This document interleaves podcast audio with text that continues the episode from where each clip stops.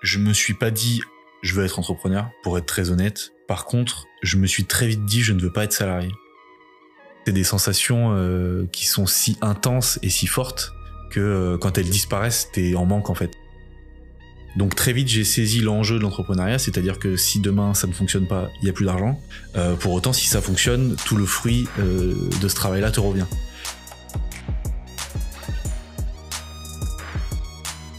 Bonjour, moi c'est Gwenaël, animateur de podcast et speaker dans les stades de rugby ou dans les salles de handball.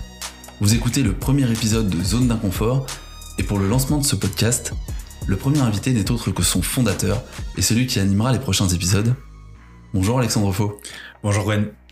Aujourd'hui, c'est toi que les auditeurs vont apprendre à connaître. J'ai plein de questions à te poser sur ton podcast, sur ton parcours, mais aussi et surtout sur toi. Et le premier truc que j'ai envie de te demander, c'est comment ça va? Bah écoute, ça va très bien. Je suis euh, super heureux de débuter l'enregistrement de ce podcast et notamment de cet épisode zéro. Ravi aussi de te recevoir. Alors c'est un peu particulier parce que je te reçois, mais c'est toi l'hôte euh, aujourd'hui.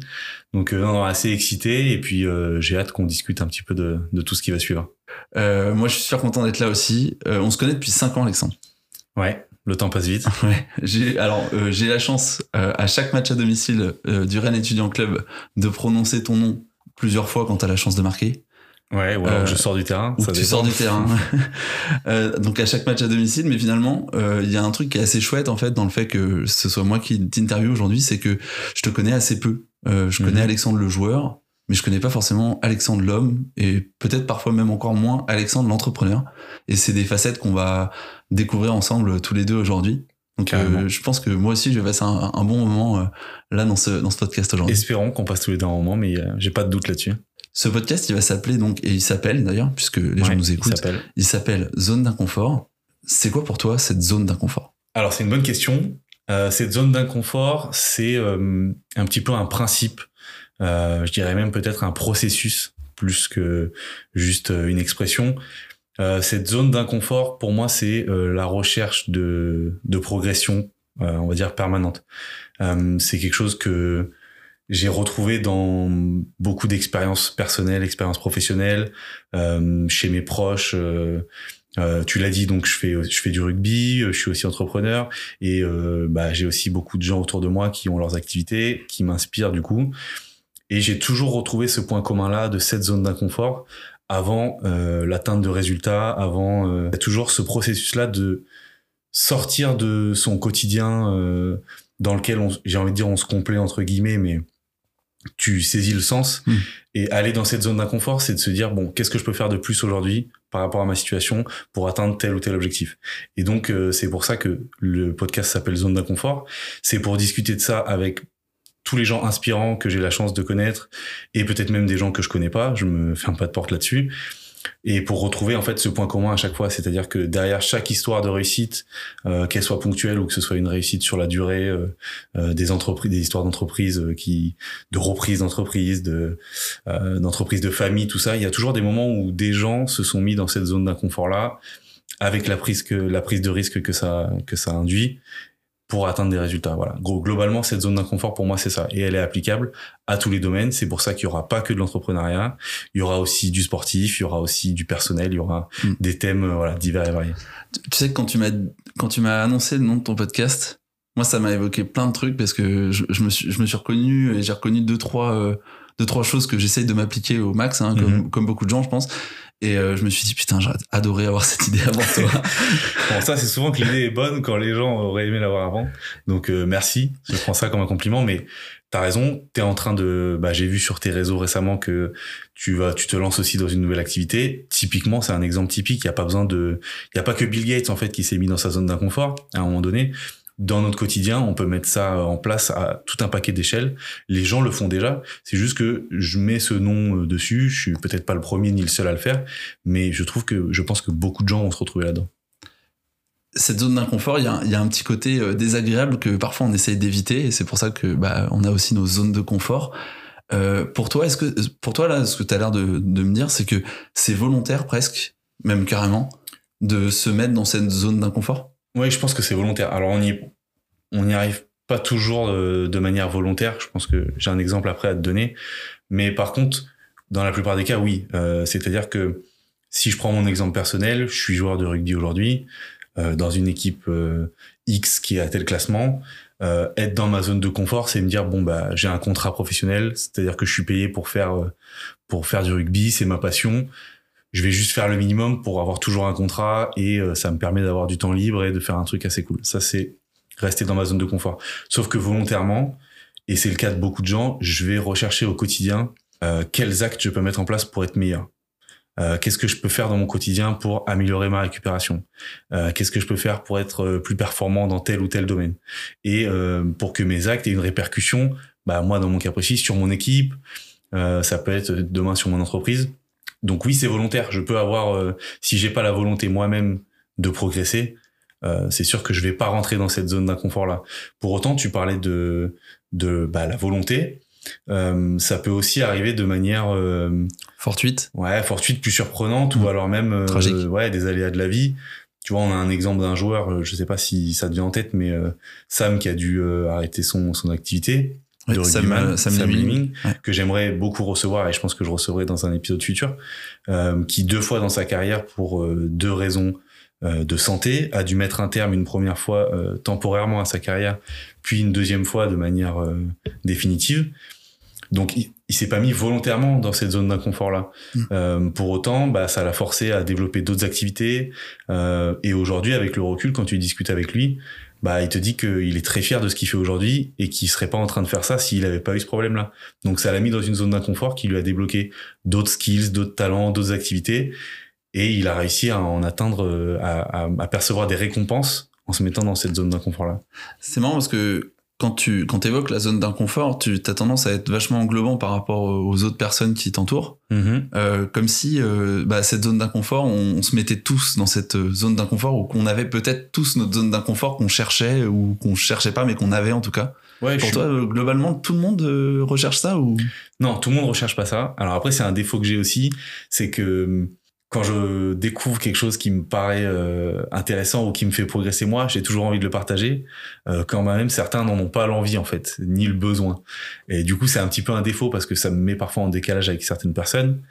Euh, donc j'essaie de travailler là-dessus. Mais pour autant, oui, tout le monde a sa zone d'inconfort.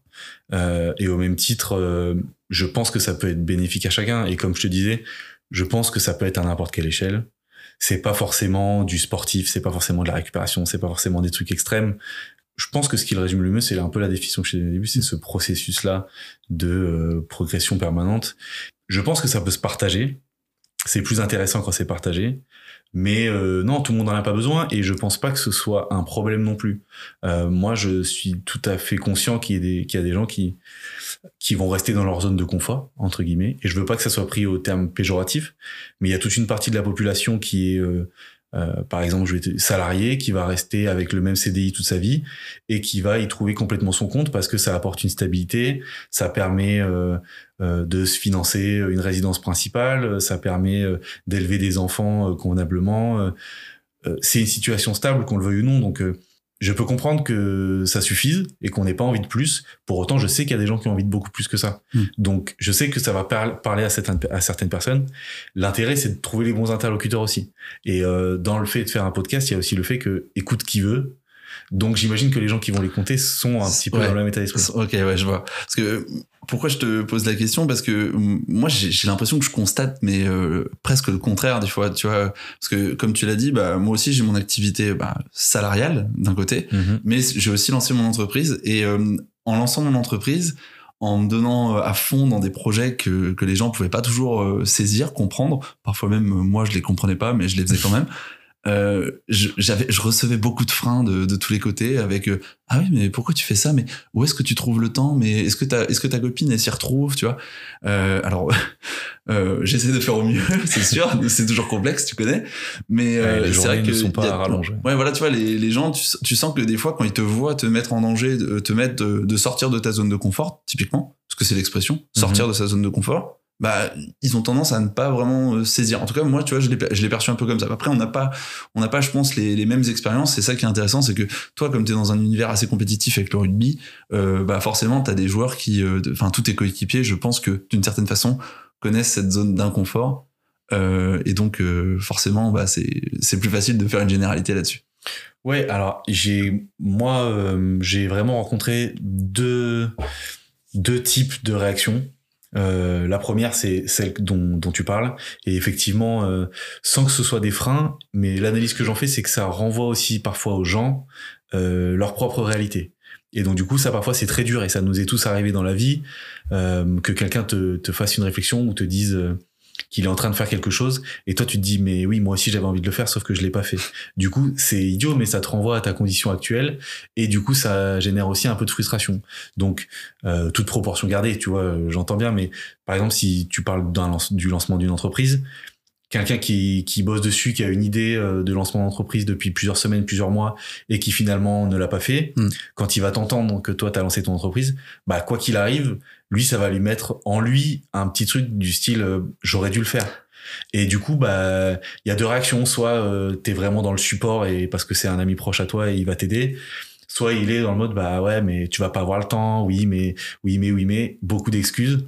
Et je les comprends. Je dis pas que je les accepte. C'est exactement ce que ça m'a fait. euh, Bah. C'est exactement ce que ça m'a fait quand, quand tu m'as parlé du zone d'inconfort. Je me suis dit putain pourquoi je, pourquoi pourquoi j'ai pas pris, pourquoi j'ai pas eu l'idée avant? Le fait est que tu as eu la, la bonne réaction parce que tu es aujourd'hui là à m'aider à le faire euh, en acceptant ce rôle d'autre sur le premier épisode. Mm. Donc tu as la réaction aussi de euh, être dans le support et ce qui pour moi est la meilleure réaction parce que euh, tu vas pouvoir passer à autre chose, en tirer ton expérience de, ce- de ce truc-là et peut-être que la prochaine fois tu te diras bon cette fois je vais pas attendre euh, le moment où quelqu'un d'autre va le faire et je vais le faire. Tu vois, je te donne l'exemple pour ce podcast-là, mais tu vois ce que je veux Mm. dire. Si demain tu as une autre idée de podcast, tu vas te dire bon là je la saisis, on verra Ouais, si voilà. ça marche, ça marche La pas. prochaine je la raterai pas. Non, tu vois ce que je veux dire? Et je- ces deux réactions-là, je pense qu'elles existent pour n'importe quel moment dans Mm. ta vie où tu vas prendre des décisions qui sont importantes et qui peuvent les renvoyer aux gens. Bah, tu prends le risque, euh, oui, d'avoir des gens qui vont pas être euh, dans le soutien, quoi. De toute façon tant qu'on se tant qu'on se lance pas, euh, on n'a pas de regret quoi. Oui, c'est ça. Ouais. C'est pour ça que moi je critique pas non plus euh, les gens qui ne cherchent pas à changer de situation. Euh, c'est pas une fin en soi de changer de situation parce que quand tu te mets dans ta zone d'inconfort, il y a aussi toute une partie de prise de risque et il peut se passer euh, des choses vraiment négatives aussi. Si on garde et parce qu'on est on est lancé dessus l'exemple de la création d'entreprise, c'est bien de créer une entreprise, c'est mieux d'avoir une entreprise qui fonctionne. Tu vois, on est souvent félicité pour euh, quand on crée une entreprise. Parce que les gens ils savent pas, c'est qu'avant qu'une entreprise soit rentable, dans la plupart des cas, euh, il se passe des, des semaines, des mois, voire des années. Et euh, c'est beaucoup de travail, c'est beaucoup de temps. Euh, voilà, c'est le triptyque. euh, on en parle souvent. C'est euh, temps, euh, énergie et argent en fait. C'est-à-dire qu'il y a un moment donné, les uns vont générer les autres. Et donc euh, au début, quand tu te lances, t'as du temps et t'as de l'énergie. Et le but c'est que ça te ramène de l'argent. Mais au début, t'as pas cet argent-là. Sinon, tu dépenserais pas ton temps et ton énergie à faire ça. Donc créer une entreprise c'est bien, mais effectivement, il faut aller au bout. Se lancer dans le sport, c'est bien, mais tu parlais tout à l'heure de la compétitivité. Oui, je pense que les rugbyman, oui, je pense que les sportifs de manière euh, générale sont vachement plus euh, coutumiers de l'effort. Et cet effort-là, euh, t'es obligé d'être dans une certaine zone d'inconfort parce que parfois on se rend à l'entraînement, on sait que ça va être dur, on sait qu'on va se faire du mal. Euh, tu vois, quand on rentre sur un terrain sur le rugby, on sait qu'on on se met en avant de blessures, euh, on va être très fatigué, on met le corps dans un, dans un état de stress. Donc forcément, je pense que ça peut aider euh, pour gérer dans la vie de tous les jours euh, cette zone d'inconfort, cette recherche de progression. Mais pour autant, même dans une équipe de rugby, il va y avoir des disparités entre ceux qui, entre les façons de la, de la gérer, tu vois. Ceux, ceux qui se mettent, euh, ceux qui se font vraiment mal, Ouais, ceux qui ça. se font juste mal, ce qu'il faut pour progresser, enfin pour maintenir leur niveau peut-être. C'est des différences euh, que tu notes. euh, Tu peux les noter en entreprise, tu peux les noter Mm. euh, dans la vie, dans ton cercle d'amis.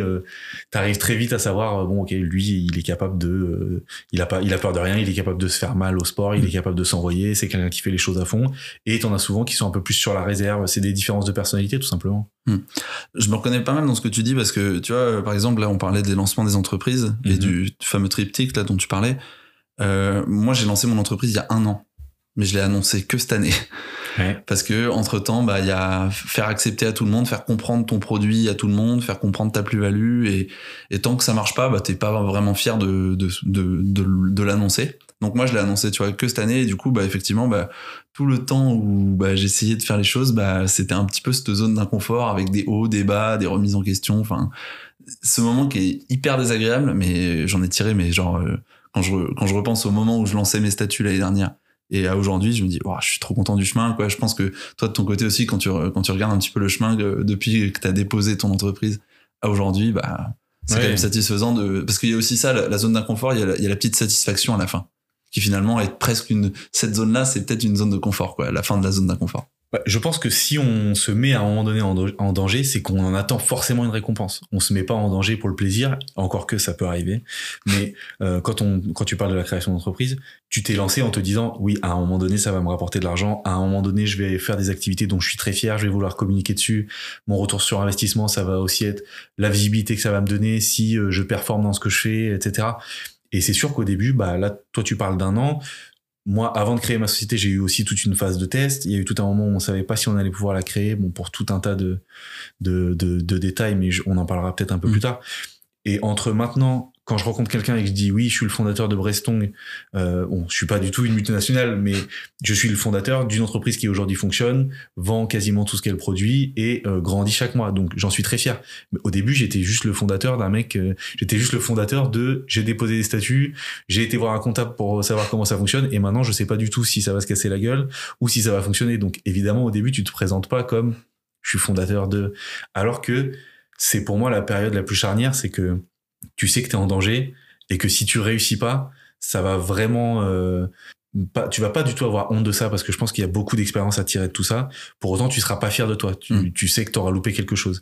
Et je pense que c'est dans ces moments-là, peut-être, qu'on est les meilleurs. Si tu arrives à un petit peu gérer ce facteur stress, ce facteur pression, la prise de responsabilité, c'est dans ces moments-là en fait où tu es le plus productif parce que euh, de manière imagée, tu es dos au mur. Hmm. C'est soit maintenant tu y arrives et tu vas trouver les, les, les moyens d'y arriver, soit tu auras fait tout ça pour rien.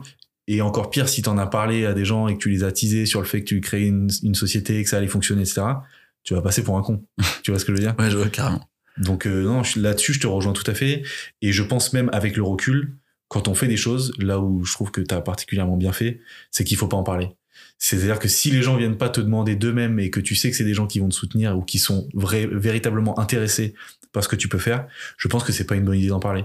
Moi, j'ai peut-être été un petit peu trop bavard au début parce que j'étais dans le truc, j'étais dans l'euphorie de la création, j'étais j'étais euh, bon ça y est, j'ai une bonne idée, je vais y aller.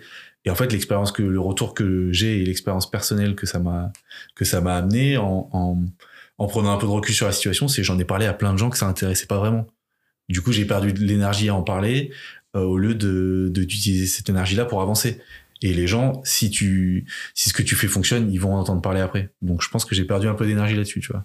J'ai une question, euh, je réfléchis un peu à, l'inverse. Je t'ai demandé ce que c'était pour toi euh, une zone d'inconfort. Euh, c'est quoi pour toi la, la, zone de confort ultime? Je sais qu'il y a pas mal de podcasts qui, euh, et que t'en écoutes beaucoup qui, qui posent la question qu'est-ce que tu fais toi pour te sentir bien? Ce serait quoi toi ta zone de confort, Alex? Alors, je pense que ma réponse va peut-être un petit peu t'étonner. Euh, donc, la zone de confort, c'est ce que je te disais tout à l'heure. Pour moi, c'est une zone dans laquelle euh, tu te sens bien et euh, il n'y a aucune contrainte qui t'est imposée. Que ce soit volontaire ou involontaire. moi, ma zone de confort aujourd'hui, elle est tellement c'est devenu une habitude. Elle est dans la recherche de choses, dans la recherche de progression, comme je te parlais, mais pas forcément d'être toujours en danger. Mais je vais être toujours en train de me dire bon qu'est-ce que je peux faire pour devenir une meilleure personne? Donc, euh, je vais me diriger parfois, j'ai des phases où je me dirige euh, beaucoup dans la lecture, dans la recherche de, de courants de pensée qui pourraient m'aider à comprendre un petit peu mieux la nature des choses. Et puis après, je vais avoir des phases où je suis à fond dans le sportif. Donc du coup, je vais aller beaucoup plus euh, sur de la préparation physique, sur parfois même de la préparation mentale, sur de la récupération. Tu vois, tout à l'heure, j'ai eu un... Enfin, tout à l'heure, non pas du tout tout à l'heure, mais il y a quelques semaines, je me suis lancé dans la création d'un bain froid parce que euh, tu vois c'est bon pour récupérer, c'est super intéressant sur euh, plein de facteurs euh, nerveux, le stress, tout ça. Donc du coup j'ai fabriqué mon truc et en fait c'est ça moi ma zone de confort, c'est d'avoir toujours quelque chose à faire, avoir toujours un projet en cours. Je pense que c'est ce qui te maintient en vie. Moi les gens avec qui j'en parle, je dis si t'as plus de projet demain, t'es mort. C'est ce qui m'anime personnellement. Je sais que c'est ce qui, c'est pas ce qui anime tout le monde, mais ma zone de confort aujourd'hui, c'est ça, c'est trouver un équilibre entre ma vie privée, mes secteurs professionnels et être quand même un peu dans cette recherche de, euh, de sujets intéressants, de progression. Je pense que c'est, j'ai une personnalité où je suis curieux de nature. C'est ce qui fait aussi que je suis comme ça. Et t'es curieux, t'es curieux de quoi, par exemple? C'est, c'est quoi le, t'es curieux de plein de choses, justement? Ouais, Ou est-ce qu'il y a un, sujet sur lequel t'aimes particulièrement être curieux? Une passion? Les sujets sur lesquels j'ai le plus appris récemment, c'est sur, euh, c'est lié à la récupération. Euh... D'où le bain froid. Oui, d'où le tu bain vas faire un bain froid après le podcast? Peut-être si je suis fatigué et qu'on a beaucoup parlé, c'est possible pour récupérer. Non, mais ça, plus globalement, c'est la récupération. Je pense que c'est lié à mon activité de rugbyman. Euh, je pense que tous les sportifs euh, professionnels, à partir du moment où tu t'entraînes quasiment tous les jours, il y a un moment donné, les années passant, où tu commences à te dire bon, euh, là j'ai mal partout tous les jours, il faut que je fasse quelque chose. Mm. Donc du coup, tu commences à réfléchir sur le sommeil, tu commences à réfléchir sur la récupération, sur l'alimentation. C'est un peu une boîte de Pandore en fait euh, la récupération parce que plus tu creuses, plus ça va t'ouvrir euh, de possibilités. Et en fait, il y a à boire et à manger. Tu vas trouver des trucs super intéressants, des trucs moins intéressants. Il faut faire le tri. Et ce que j'aime faire, c'est tester et avoir mon retour parce que tu vas trouver une étude qui te dit euh, le bain froid, c'est ce qu'il y a de mieux. Tu vas sur la page web suivante, tu vas trouver une autre euh, étude qui te dit que le bain froid, il faut absolument pas en faire. Donc du coup, la seule solution que j'ai trouvée, c'est de tester ces, toutes ces choses-là. Euh, donc je suis tous les quatre matins en train de, de faire des petits tests comme ça. C'est ce qui me, c'est ce qui me plaît bien et euh, ouais, j'adore ça. Honnêtement, j'adore ça. Donc au final, ta zone d'inconfort, ta zone de confort, pardon, je confonds les deux, mais en même temps toi aussi. Elles se confondent en fait. Elles se coup. confondent, ouais. En Ouais. fait, c'est ça. Ta Je zone de confort, c'est devenu ouais. presque le, le fait de, de, de, de, de pouvoir en sortir et de, de jamais être dans le, le côté statique un petit peu d'une Exactement. une zone de confort. On te verra jamais euh, passer ton dimanche après-midi dans le canapé en train de regarder Netflix. Honnêtement, c'est très rare. Faudrait qu'il y ait un très bon match de rugby pour que euh, on me voit euh, bloqué dans le canapé le dimanche. Je tiens à dire que c'est quand même très dommage parce que j'ai un, j'ai une visu sur ton canapé. Il est quand même, il a l'air vraiment très confortable. Il l'est, il l'est. Je te garantis qu'il l'est. Après des séances d'entraînement, ça doit quand même pas faire de mal. Non, mais là où je te rejoins, c'est que tu dis, t'as as utilisé le terme statique. Pour moi, je pense que c'est exactement ça. Hmm. Euh, à partir du moment où tu fais du surplace, c'est c'est pas bon quoi. Donc euh, tu peux être en mouvement, ça veut pas forcément dire aller de l'avant. Euh, Il y a des moments où tu vas tomber sur des expériences qui vont te faire aller de l'avant. Il y a des moments où tu vas avoir des échecs, mais au moins tu es en train de faire quelque chose. Et moi j'ai ce besoin là de faire quelque chose. C'est pour ça que la zone d'inconfort, elle est pas forcément euh, désagréable. Tu vois, j'essaye d'enlever un Hmm. petit peu ça. C'est pas forcément se faire du mal, c'est faire quelque chose. les, les entrepreneurs sont souvent, alors les grands entrepreneurs, hein, je pense à Elon Musk, euh, à Bill Gates et les autres, sont souvent euh, qualifiés de requins. Et dans le terme statique, moi, ça, ça m'a fait penser à un truc, c'est que les requins, c'est l'un des seuls, euh, je sais pas si c'est un animal, un mammifère ou je sais pas quoi, mais bon, c'est le seul machin, on va dire. Mhm. C'est le seul machin qui, euh, quand tu l'empêches de bouger, il meurt. Quand, quand, quand le requin arrête son mouvement, le, tu verras jamais un requin, Ah, il est en passe il est tout le temps en mouvement perpétuel. Donc euh, c'est aussi peut-être pour ça qu'on appelle les entrepreneurs des requins. Bon, je- Ouais, j'espère que t'es pas un requin parce qu'il y a un petit côté Non. négatif quand même. Ouais, mais- bien sûr. Non, il y a un côté péjoratif. Non, mais je vois ce que tu veux dire. Après, eux, c'est euh, là, on est dans des stades, euh, dans des strates euh, complètement euh, hors sol. Tu vois, c'est des gens qui gèrent des milliards et des milliards. Donc, je pense que tu es obligé d'être un requin et il y a plus du tout de connotation euh, personnelle.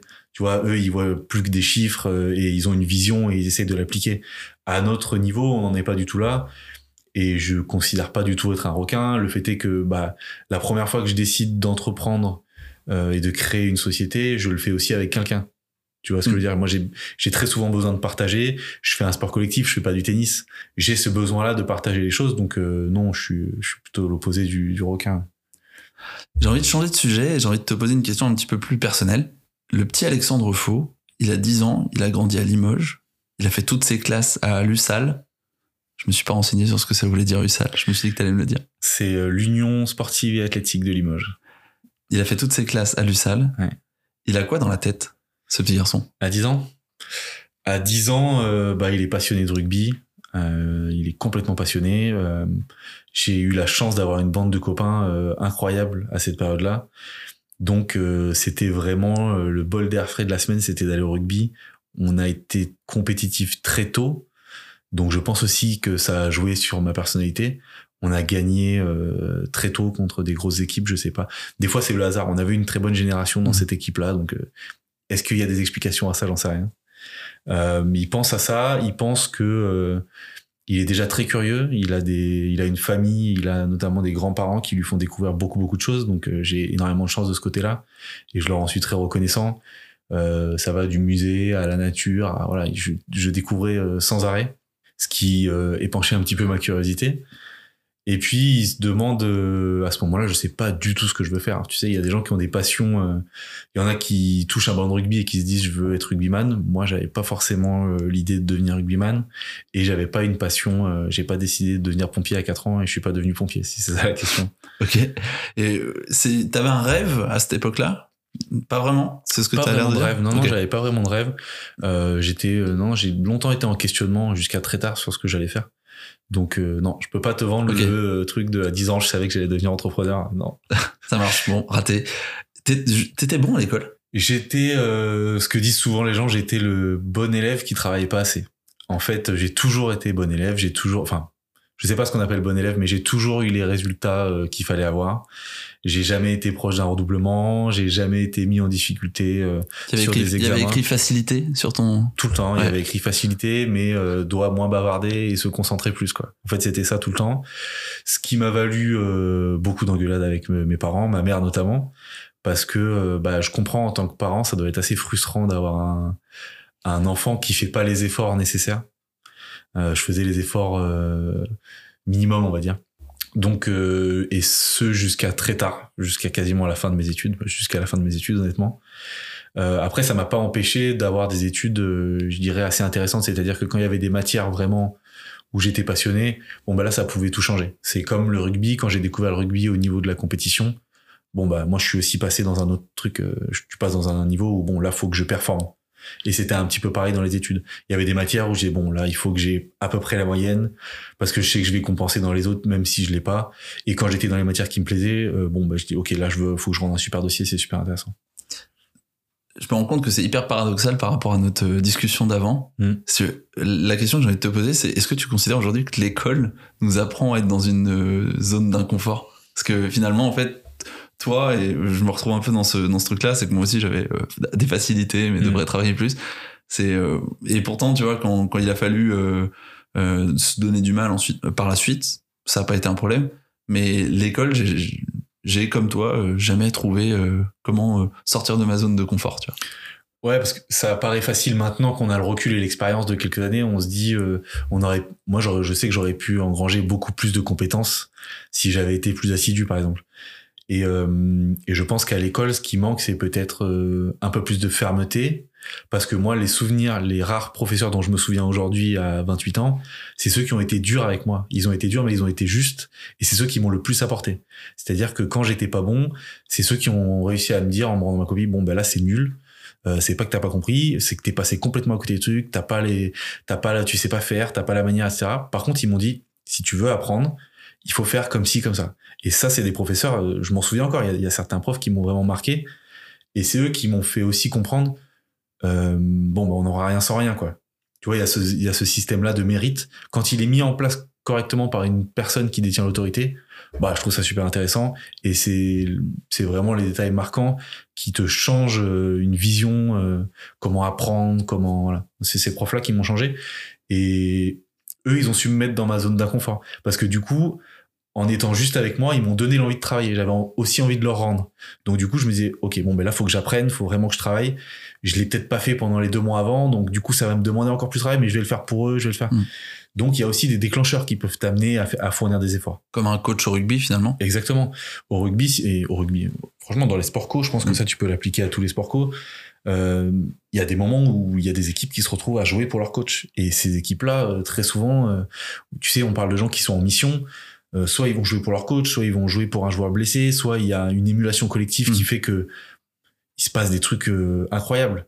Et c'est souvent des éléments déclencheurs qui font ça. Et avec les saisons qui passent euh, et puis l'âge qui passe, hein, je commence à avoir fait quelques saisons dans, dans plusieurs équipes différentes parce que même si tu restes dans le même club, il y a beaucoup de turnover au niveau de l'effectif. Donc tous les ans, c'est une nouvelle équipe. Tu remarques les équipes où il se passe quelque, quelque chose de spécial et tu remarques aussi celles où il se passe pas du tout euh, quelque chose de spécial. Et du coup, euh, cette, ce petit, cette petite étincelle qui manque, bah, quand elle est là, tu la sens et avec le recul, tu sais qu'il faut en profiter, quoi. Parce qu'elle est pas tout le temps là, malheureusement, dans la vie. euh, Ça serait simple si euh, on avait toujours la recette, quoi. Je, je reviens sur l'école quand même. Ouais, T'étais quel, quel, genre d'élève? Après, je te, après, je, re- à mon avis, je réutiliserai ce que tu m'as dit parce que c'est intéressant. T'é- T'étais quel genre d'élève, toi, plutôt? Tu Bah, parlais de bavardage tout à l'heure. Oui, j'étais l'élève, euh, j'étais assez dissipé parce que j'avais beaucoup d'énergie mais j'étais aussi un petit peu le blagueur, quoi. Il y a notamment une raison à ça que j'identifie maintenant aussi avec le recul, c'est que j'étais relativement en surpoids quand j'étais jeune. C'est aussi peut-être pour ça que je suis arrivé au rugby. Donc tu sais, quand on est au rugby, il y a aussi le truc de ouais mais non, mais c'est un rugbyman, laisse le manger, il a besoin de voilà. donc en fait, j'étais en surpoids, j'étais euh, j'étais assez gros et du coup bah faut trouver un moyen de se rendre intéressant parce que quand t'es pas beau gosse, quand t'es pas le mieux sapé, quand t'es pas t'es souvent faut souvent euh, être le plus drôle quoi. Donc euh, oui, j'ai souvent vanné et je rigolais j'arrivais même parfois à faire rire les professeurs. J'étais assez attachant tu vois j'étais pas le j'étais pas du tout celui un, un bandit ou celui qui parlait mal au prof. J'ai jamais été cet élève là j'étais celui qui aimait qui aimait faire rire quoi. Les rugbyman font des études du coup Absolument. Les rugbyman, pas tous. Il y a des rugbyman, c'est comme partout. Il y a des rugbyman euh, qui sont idiots. Et il y a des rugbyman qui sont très intelligents. Et pour moi, en plus, je dis ça comme ça, mais je mets pas de corrélation entre le niveau d'études et l'intelligence. Ça n'a rien à voir. Mais oui, les rugbyman font des études de plus en plus. Je pense que le rugby s'est professionnalisé plus tard que le foot. Du coup, tout ce qui va avec est arrivé plus tard notamment euh, la dualité sport-études. Euh, il y a eu très longtemps où euh, quand tu étais en centre de formation, c'était à fond rugby, euh, que ça, que ça. Et puis on s'est retrouvé avec des mecs qui arrivaient à 35 ans, qui savaient pas quoi faire. Hmm. Donc du coup maintenant, quand tu es jeune et que tu es dans un centre de formation avec des personnes cohérentes, on te pousse vraiment au double projet. Donc à savoir, il faut que tu mènes tes études en parallèle de ton cursus si tu veux pouvoir avancer. Et maintenant même, les clubs ont très souvent des accords avec les universités, des écoles privées de, de commerce, de management pour qu'il y ait ce, ce cursus-là qui, qui s'opère. Donc oui, les rugbymen font des études et je dirais même de plus en plus. Alors c'était une question, bah, je me doute que, enfin moi en tout cas je, je, je l'ai appris je, en, en, voyant comment ça se passe, par, notamment à Rennes. Euh, mais je pense qu'il y a beaucoup de gens aussi qui se posent la question de comment euh, comment ça se passe quand on, est joueur de rugby professionnel pour euh, avoir un peu l'équilibre. Toi aujourd'hui c'est un nouvel équilibre que tu as parce que tu t'es mmh. sorti des études et tu as lancé ton double projet d'entreprise.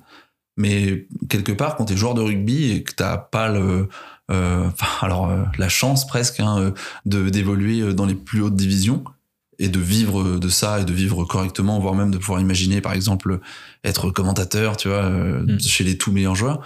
bah finalement t'es tout le temps en double projet t'as tout le temps ce t'es tout le temps plus réactif que ce soit avec tes études ou avec une association entre du salariat et du contrat professionnel de rugby Ouais, très souvent. En plus, nous, on est à un niveau où, euh, comme tu disais, on n'est pas en top 14, on n'est pas en Pro D2.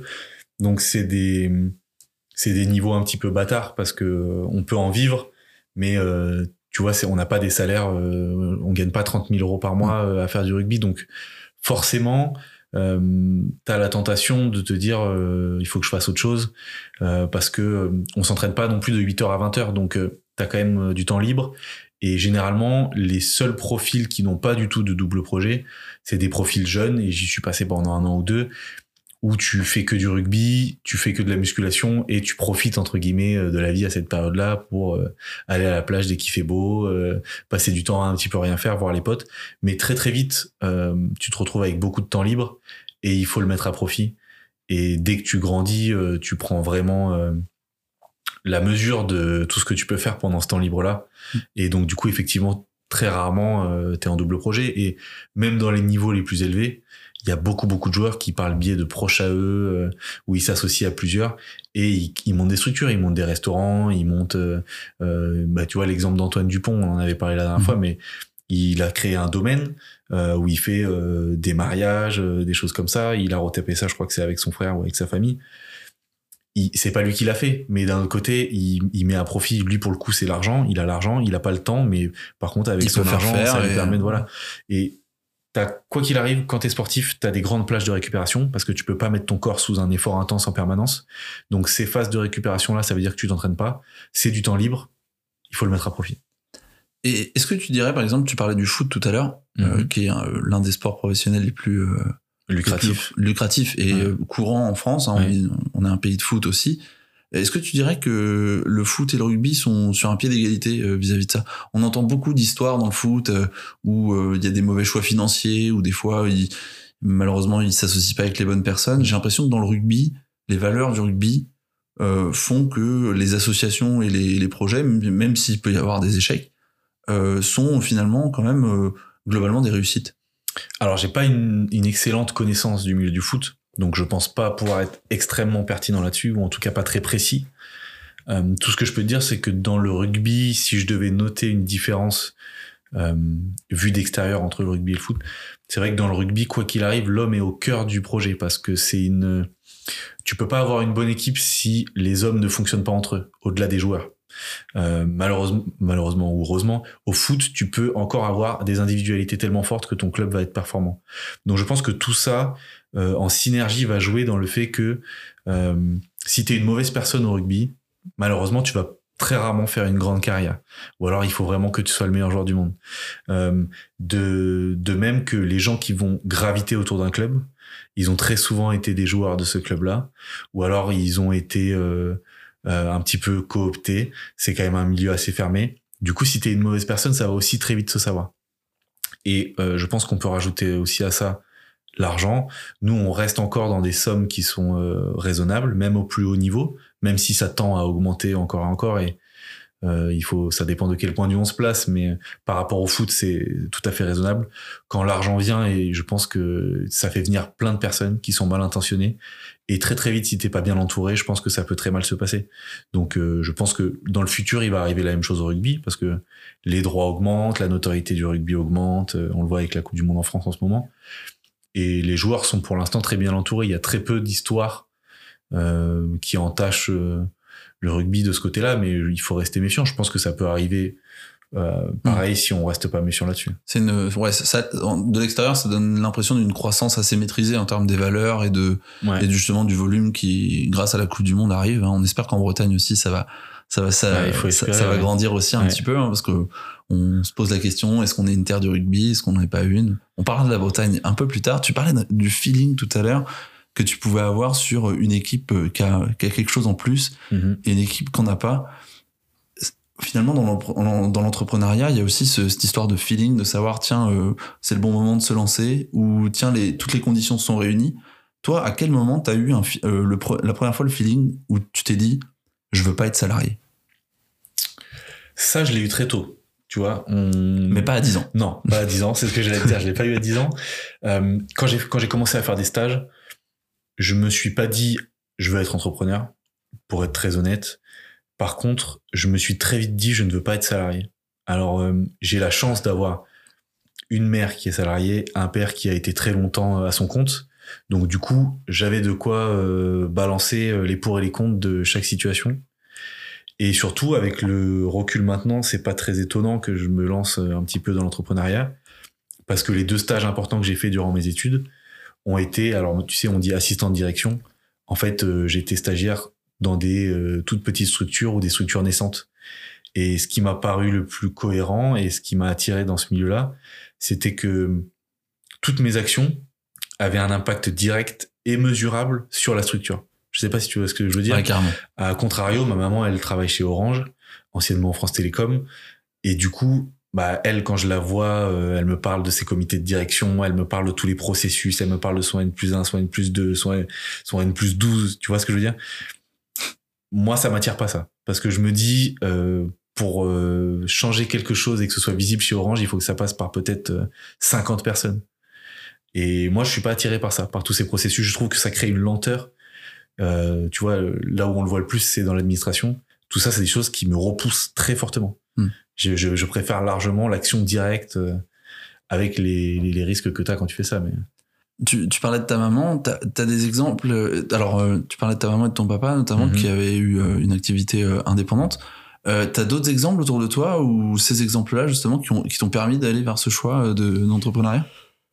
Mon papa avait des bars, euh, tabac, euh, tout ça. Donc, Plusieurs, du coup. il en a eu plusieurs en fait. Donc, j'ai vu ce que c'était et de réussir et euh, d'avoir des difficultés. Donc très vite, j'ai saisi l'enjeu de l'entrepreneuriat, c'est-à-dire que si demain ça ne fonctionne pas, il y a plus d'argent. Euh, pour autant, si ça fonctionne, tout le fruit euh, de ce travail-là te revient. Donc euh, j'ai très vite compris que c'était assez binaire. Il n'y a pas de dans l'entrepreneuriat, il y a très rarement euh, euh, du stationnaire en fait. Mm. Euh, et puis ma maman avait une autre situ a une autre situation où elle, euh, voilà, elle a son. Donc en plus c'est un c'est particulier, mais vu que c'est anciennement France Télécom, il y a une partie où t'es fonctionnaire et une partie où t'es où tu dépends du privé chez Orange.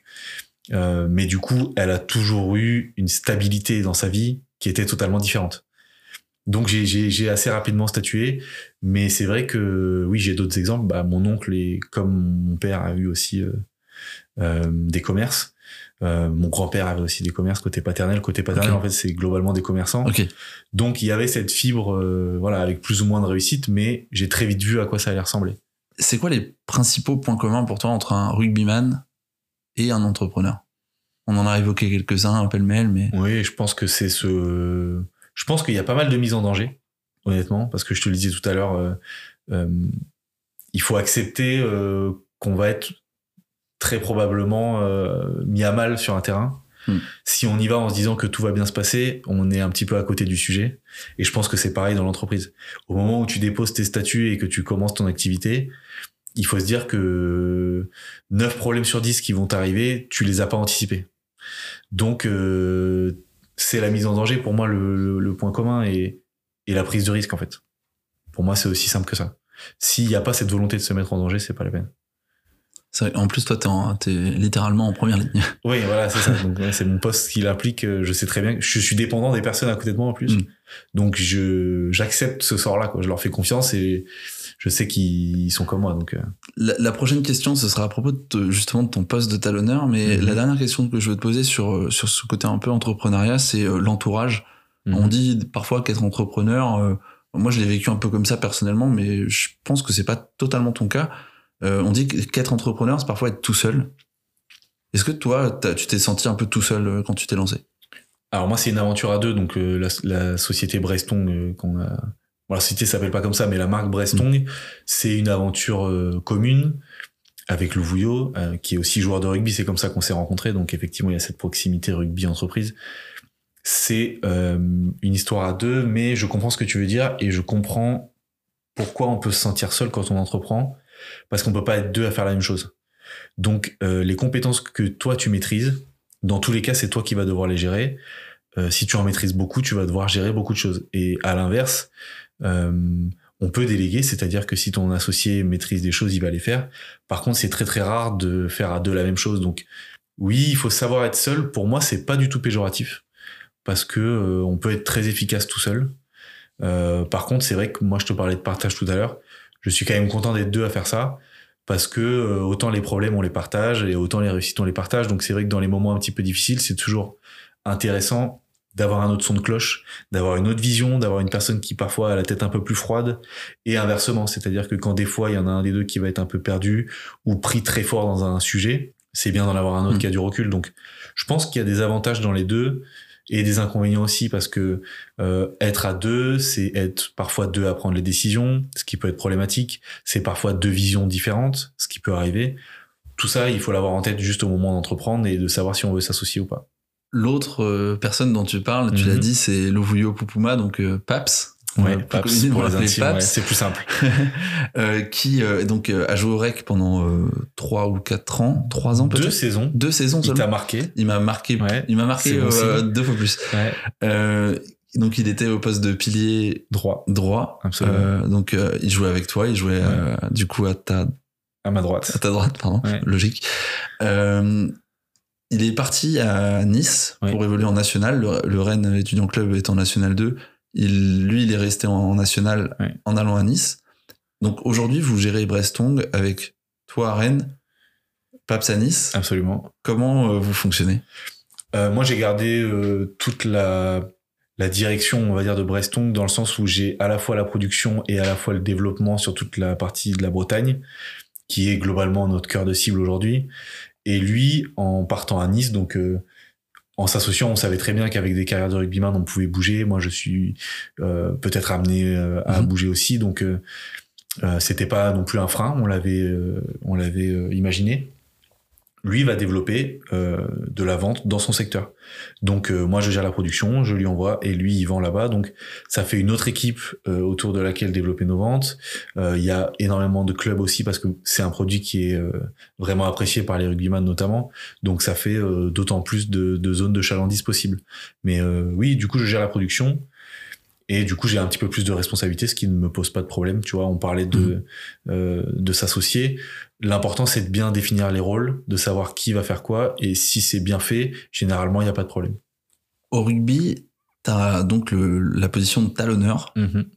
T'as Louvouillot de temps en temps qui est à ta droite, du coup, euh, en pilier. T'as les deux piliers qui t'entourent. C'est ça.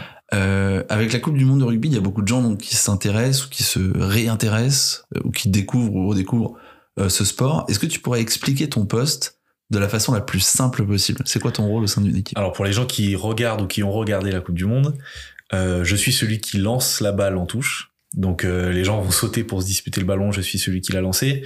Et quand il y a des mêlées, euh, je suis au, au centre de la mêlée. On peut pas faire plus au centre. Et mon but est de ramener avec mon pied le ballon euh, de mon côté. Euh, ça c'est pour la partie vulgarisation. Et euh, si on veut être un petit peu plus précis, le talonneur, euh, donc voilà, il a ce rôle de la touche et de la mêlée qui est prépondérant. C'est ce qu'on appelle la conquête. C'est ce qui va nous permettre d'avoir le ballon ou de ne pas l'avoir. Donc si le talonneur est bon, normalement on va avoir plus de ballons que s'il est mauvais. Ça c'est le but dans la théorie. Et puis très généralement c'est un leader. euh, ça doit être un leader de combat. Ça doit être quelqu'un qui, euh, dans le rugby, on dit qu'il ne s'échappe pas. hein, donc euh, ça, ça colle un petit peu avec la mise en danger dont on parlait. Euh, et puis c'est très souvent aussi un leader euh, dans une équipe de par son poste qui a responsabilité, où il est en relation avec les autres personnes qui ont des postes à responsabilité dans l'équipe. Euh, c'est souvent un leader. Alors ça peut être un capitaine, ça peut être juste un leader de vestiaire, ça peut être un, un leader euh, humain, mais très souvent c'est un poste à responsabilité. Et généralement les meilleurs joueurs à ce poste-là sont des joueurs un petit peu expérimentés. C'est rare d'avoir d'excellents joueurs à 18-19 ans parce que euh, voilà, il y y a beaucoup de responsabilités avec ce poste-là. Toi, sur un terrain, t'es quel genre de joueur? Eh ben, c'est marrant que tu poses cette question parce qu'on s'est défini il y a pas longtemps euh, dans l'équipe. On a eu un travail euh, euh, avec euh, le préparateur mental qui est intervenu pour que les joueurs se définissent et notamment prennent des engagements en fonction de, de comment ils se définissent. Moi, globalement, je me suis défini comme un soldat. Il y avait des, des, catégories préconçues donc qui qui chacune d'entre elles désigne un rôle parce qu'en fait, je suis toujours à l'écoute de ceux qui vont décider de la stratégie. Euh, mon poste de talonneur n'est pas du tout euh, d'être décisionnaire de cette stratégie-là. Je suis dans l'application et du coup, je vais être dans l'écoute et dans le respect de la consigne. Euh, c'est ce qui me paraît le plus important, notamment dans un sport collectif. Il faut avoir de tous les profils pour que ça marche. Et il faut aussi des gens qui sont en capacité euh, d'entendre, surtout de comprendre et d'appliquer exactement ce qu'on leur demande. Donc voilà comment je me définirais sur un terrain. Ok, ah, c'est marrant comme exercice ça. euh. Et euh, tout le monde a réussi à trouver son. Oui, alors si tu veux, on n'était pas noté sur le fait de trouver ou non, parce Ouais. que c'est assez personnel. C'est personnel. Par contre, en fonction du rôle euh, par lequel tu te définis, tu dois prendre des engagements en direction des autres rôles. C'est-à-dire qu'en tant que soldat, je m'engage à tel rôle par rapport au leader de jeu, et les leaders de jeu s'engagent à tel rôle par rapport au soldat, Ok. et ainsi de suite. Le but étant de prendre des engagements pour les faire respecter pendant toute la saison. Et que- quel type d'engagement du coup t'as pris si c'est pas trop. euh, Bah, c'est c'est pas des engagements personnels, si tu veux, c'est ouais. des engagements que tous ceux qui s'identifient dans un rôle similaire ont pris. ok. Et globalement, c'est des rôles, bah, comme ça correspond à ce que je te disais, c'était de ne pas polluer, par exemple, la prise de décision, de ne pas prendre la parole si euh, ce Ok, n'est pas notre rôle à ce moment-là, parce que ça peut amener de l'excitation, etc. Tu vois, rester vraiment dans le contrôle, être à l'écoute, parce que être à l'écoute, c'est pas juste euh, entendre, hein, c'est une écoute active, ça doit être de la compréhension très rapide pour une mise en application efficace. Donc voilà, c'est le, le genre d'engagement qu'on a pris. L'exercice dont tu parles, euh, je, je suis à peu près sûr que en entreprise, parfois, alors dans, des entreprises là aujourd'hui, euh, pour euh, Brainstorm, vous êtes deux, euh, mais un jour, par exemple, si c'est amené à grandir, euh, bah, t'auras peut-être une vingtaine, trentaine, j'espère une des milliers de salariés, on sait jamais. Il y a ce qu'on appelle les team building en entreprise, c'est Ouais. totalement un exercice qu'on pourrait retrouver dans un team building. Bah, tu vois, euh, il y a beaucoup, beaucoup de managers et de coachs qui interviennent sur des team building d'entreprise. C'est des, euh, c'est des prestations qui sont mises en avant par pas mal de clubs professionnels. Donc, euh, oui, tu peux très souvent faire un parallèle sport de haut niveau, euh, notamment sport collectif et entreprise, parce qu'il y a cet aspect cohésion, euh, il y a cet aspect effort euh, que tu vas essayer d'imprimer à ton entreprise. Donc, euh, après, le team building, je pense qu'il y a de tout. Il y a du très bon team building et puis je pense qu'il y a du team building des fois qui est fait pour juste en faire. Hmm. Donc il faut réussir à faire la part des choses. Le truc avec les chamallows, c'est peut-être une connerie. Oui, et puis la tour Eiffel avec les spaghettis aussi, Oui. euh, voilà, c'est là, elle est sympa, mais une fois qu'on l'a fait trois fois, je vois plus trop l'intérêt. Vous faites, vous, vous faites pas ça au rugby? Ça peut arriver qu'on en fasse. Et c'est comme, bah, c'est comme en entreprise. hein. Honnêtement, le rugby, c'est, euh, c'est juste une, une copie de l'entreprise avec euh, énormément de choses qu'il n'y a pas en entreprise, beaucoup plus de sentiments, Mm. beaucoup plus d'affect, beaucoup plus de, de valeurs qui sont liées à l'activité. Mais il y a plein de parties qui sont euh, assez semblables et c'est pareil, il y a de la préparation mentale. Des fois, on va avoir des très bons intervenants sur des saisons qui vont beaucoup nous apporter, qui vont être des sources d'inspiration euh, qu'on va avoir envie d'écouter. Parfois, on va avoir des intervenants, bon, ben, tu vois, c'est comme dans tout, hein. ils, ils sont là et puis il se passe Mm. pas grand chose, quoi. Fait partie du, d'espèce de feeling que, dont tu parlais Oui, tout à l'heure, ça contribue un peu à ce truc-là. Exactement. Soit t'es bon dans ce que tu fais, soit tu ne l'es pas. Et voilà, il y a des gens qui sont plus ou moins bons, c'est comme ça. c'est ça, ça touche à ce feeling là, ce, ce petit truc euh, imperceptible que, que tu sens dans une équipe euh, qui, qui va qui va gagner. C'est c'est quoi ton meilleur souvenir de rugby? Bah, je pense que tu sais ce que je vais dire, mais euh, on, on a gagné le, on a remporté le, le bouclier de champion de France il y a deux ans maintenant. Et c'est mon meilleur souvenir de rugby. Et il y a de grandes chances, à moins que j'en remporte un autre, et encore c'est pas dit, que ça reste mon meilleur souvenir. Parce que euh, on parlait de la petite étincelle, bah on l'a eu. Je- on l'a tous euh, touché du bois, tu vois. Je t'en parle, j'ai la chair de poule. Ouais, moi aussi. parce que c'est des sensations euh, qui sont si intenses et si fortes que euh, quand elles disparaissent, t'es en manque en fait. C'est à ça que tu vois que c'est Mm. incroyable.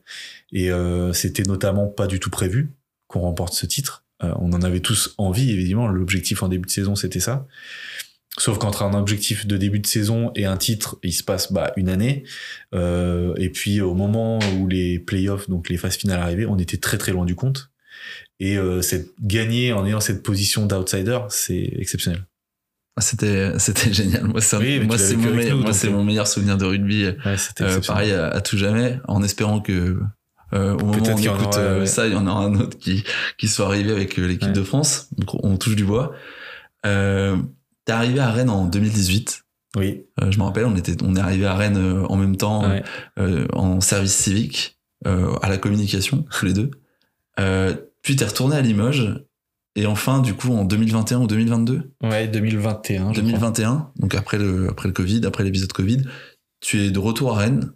Euh, à vous, les, les Bretons, t'avais un petit peu manqué quand même. La non Bretagne m'avait manqué, les Bretons m'avaient manqué. euh, J'ai été très bien accueilli en Bretagne, si c'est euh, un Mm. petit peu ta question. Carrément. Et euh, j'ai découvert, j'étais jamais venu en Bretagne avant, j'ai découvert une, une région incroyable. Mm. Pleine de contrastes, c'est-à-dire que à 50 km, la région, à 50 km près, ça n'a absolument rien à voir. Donc c'est euh, super intéressant. Et euh, oui, oui, moi j'ai rencontré des personnes incroyables ici. euh, euh, les Bretons ont encore euh, cet amour de leur région. euh, euh, on sent une- un chauvinisme ici. Et moi, ça me plaît. Parce qu'il y a énormément de régions aujourd'hui euh, où euh, bah, on sait pas vraiment dans quelle région on est. Alors qu'on arrive ici, on voit des drapeaux partout. Hmm. euh, on Même voit quand des, tu des vas ailleurs, t'as culturels drapeaux. forts. Voilà, t'allumes la télé, tu regardes un match, il y a un drapeau breton, peu importe où t'es. Donc euh, non, non, la Bretagne, c'est ça fait partie de ma vie maintenant. La Bretagne, c'est une région de caractère, comme t'as dit, de Mhm. passion. Euh, on a aussi nos spécialités régionales. Toi, avec Bracestone, t'es venu en apporter une autre. Il y a une question que j'ai toujours voulu te poser. Tu, tu m'as peut-être répondu un jour, mais je, je me souvenais, je me souviens plus de la réponse et j'ai envie de te la reposer. Euh, tu portes un casque dans ton poste de talonneur et parfois, sur ton casque, on peut apercevoir un mort, donc un, le Oui. symbole de la Corse. MAURE, ouais. Après, MAURE, faut préciser, bien sûr. parce que- Euh, oui, Ça serait pas une bizarre tête de mort, un- vois, pas une tête de pirate. Euh, c'est quoi ton rapport à l'île de beauté? Euh, mes, mes grands-parents habitent euh, là-bas. Euh, et donc, depuis que je suis tout petit, je passe euh, absolument toutes mes vacances là-bas. Euh, toutes mes vacances d'été, même quand j'étais petit, mes parents m'y envoyaient. J'y allais pour euh, Noël, pour Pâques. Euh, donc, j'ai les vacances, c'est quand même les souvenirs parmi les souvenirs les plus heureux quand on est petit. On se construit vachement pendant les vacances. Et donc, du coup, j'ai un attachement euh, tout à fait particulier à ce lieu-là. Euh, et puis on parlait tout à l'heure de l'amour de sa région. Bah, quand tu parles, euh, quand tu vas en Corse et que tu parles avec euh, avec les gens qui sont nés là-bas, euh, tu sens très bien qu'il y a un amour inconditionnel et que dans la plupart des cas, pour rien au monde, ils quitteraient leur, leur île. Euh, donc euh, ce côté-là me plaît particulièrement. Et puis j'ai de très bons souvenirs et j'essaye d'en créer euh, souvenir après souvenir. Euh, Je me suis marié avec ma femme euh, très récemment là-bas. Euh, j'ai envie de partager ça avec des enfants dans le futur si j'en ai. Mhm. Voilà, c'est c'est une. Il y a des lieux comme ça dans des vies qui ont des significations particulières. La Corse en fait partie. Et donc euh, un jour peut-être euh, un et casque donc ce avec. euh, casque-là, c'est un coéquipier qui me l'a offert. Donc euh, j'ai trouvé Ah, l'attention plus, incroyable. Donc euh, Ouais. je joue avec. Mais un jour il y aura peut-être un drapeau breton de l'autre côté du C'est casque. possible, ça serait marrant. ouais. Un dra- euh. Bretagne et Corse. Waouh. Ouais, là c'est pas Le mal. mélange, il est dingue. Le mélange est explosif. Est-ce que tu veux me raconter ta, ta rencontre euh, avec Paps? Bah, elle s'est faite sur le terrain. Euh, Louvouillot a signé à- dans le même club que moi à Limoges. Euh, Il y a eu le Covid. Et Rennes, euh, c'est assez marrant, nous a fait signer tous les deux euh, donc, euh, dans le club. Et euh, dans le deal, on a demandé à vivre ensemble. Plutôt que le club euh, nous fournisse un appartement chacun, on est arrivé dans une maison. Et on a commencé à faire le biltong. Donc, euh, Louvouillot est sud-africain, qui est le Brestong, euh, le biltong, pardon. Faute de langage, j'appelle Mm. ça le Brestong Ouais. par des formations professionnelles. Le biltong est une spécialité sud-africaine. On a commencé à la faire euh, tous les deux pour nous parce que euh, bah, moi j'avais déjà goûté et je voulais apprendre à le faire. On a commencé à en faire goûter aux copains, on a commencé voilà. Donc euh, l'histoire Brestong entre nous deux est partie de là et notre amitié est partie bah on joue des postes où on est à côté sur le terrain. Donc euh, forcément euh, Ouais, c'est la première personne sur qui tu dois compter. Moi je, suis- moi, je compte vraiment le pilier droit, c'est la personne la plus importante pour ma sécurité personnelle sur le terrain. Euh, donc il y a eu cette proximité là, le fait qu'on vive ensemble et puis on a des on a des personnalités assez complémentaires. Donc euh, je savais que ça allait bien marcher. les, euh, les colloques de joueurs de rugby.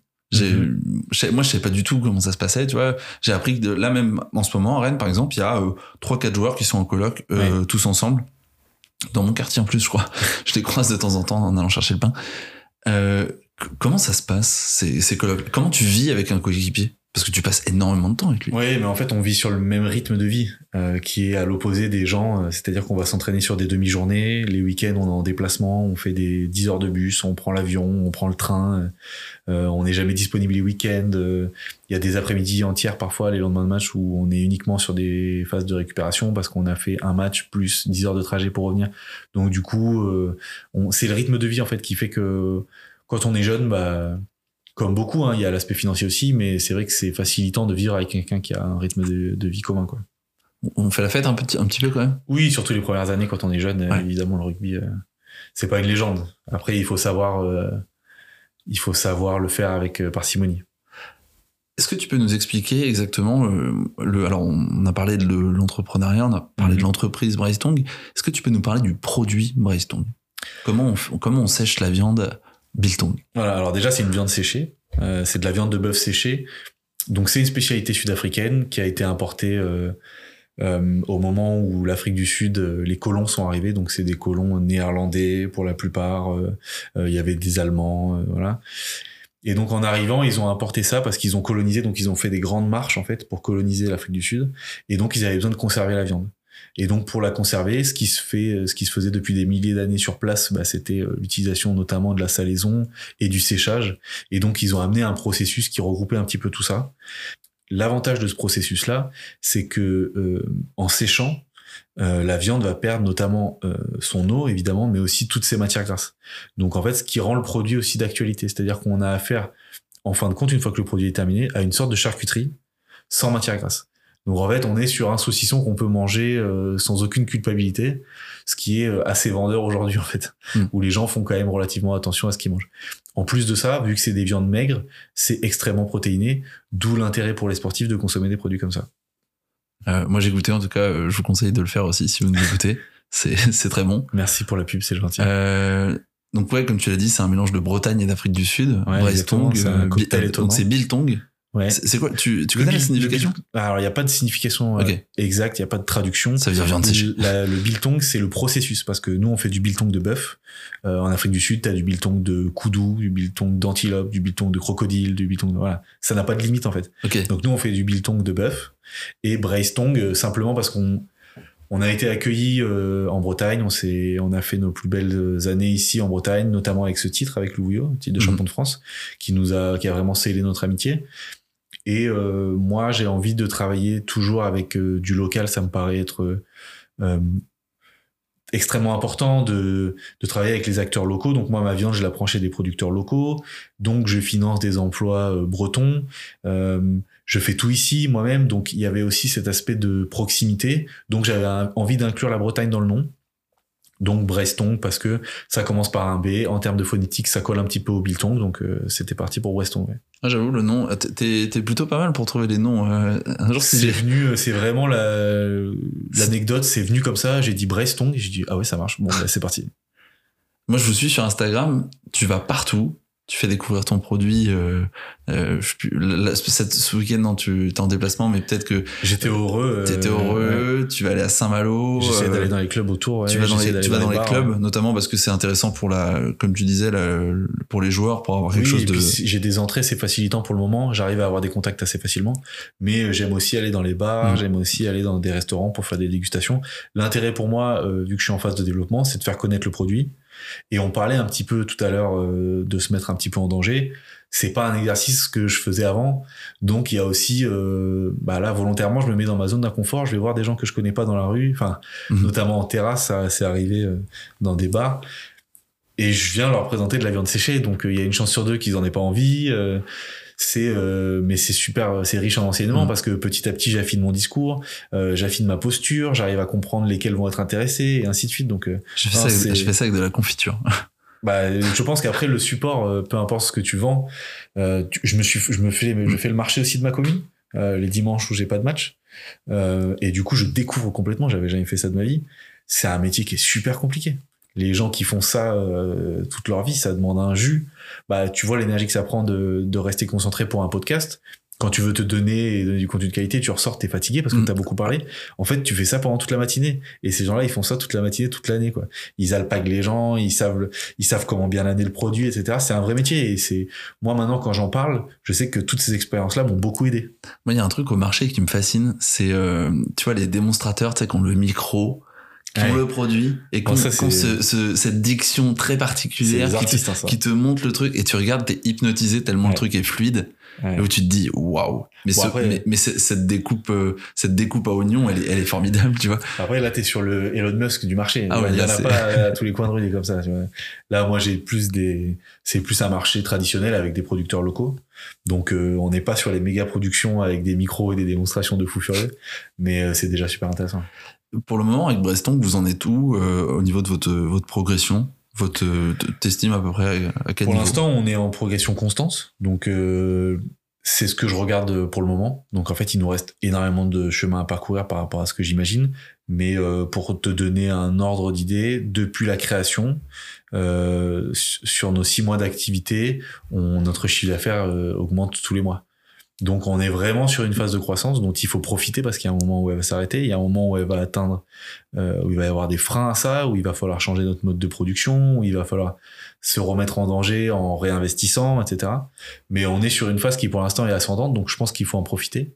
C'est des moments où euh, tout ne se passe pas bien parce que voilà, il y a eu plein d'écueils, il y a eu plein d'erreurs, comme je disais tout à l'heure, que j'ai pas pu anticiper et qui ont été euh, des expériences super intéressantes parce que je reproduirais pas ces erreurs.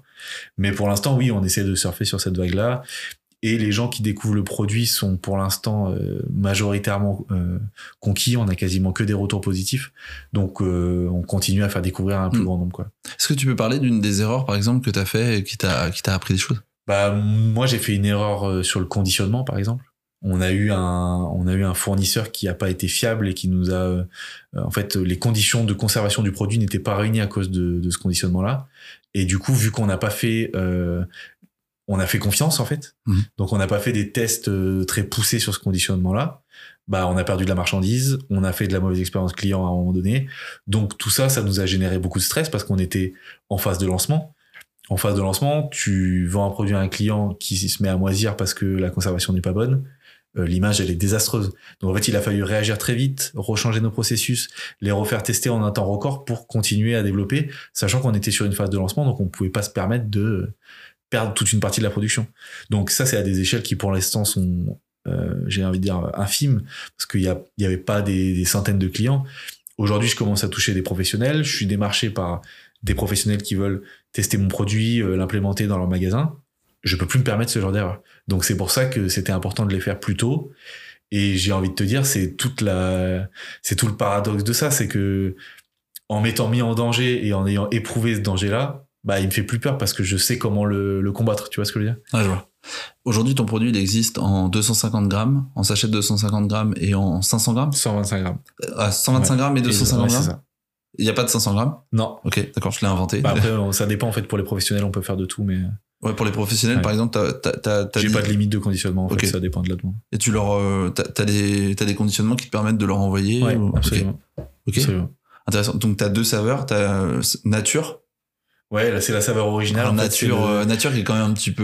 Euh, qui est quand même épicé parce que. Qui a, de la saveur, quoi. Ouais, on est sur un produit sud-africain, donc euh, évidemment les palais sont différents et en Afrique il y a beaucoup plus d'épices et du coup nos épices viennent d'Afrique du Sud, donc oui c'est relevé. La saveur originale c'est la saveur du biltong classique, donc c'est-à-dire que si vous allez en Afrique du Sud et que vous goûtez un biltong par défaut, ça sera ce mélange d'épices là. Mhm.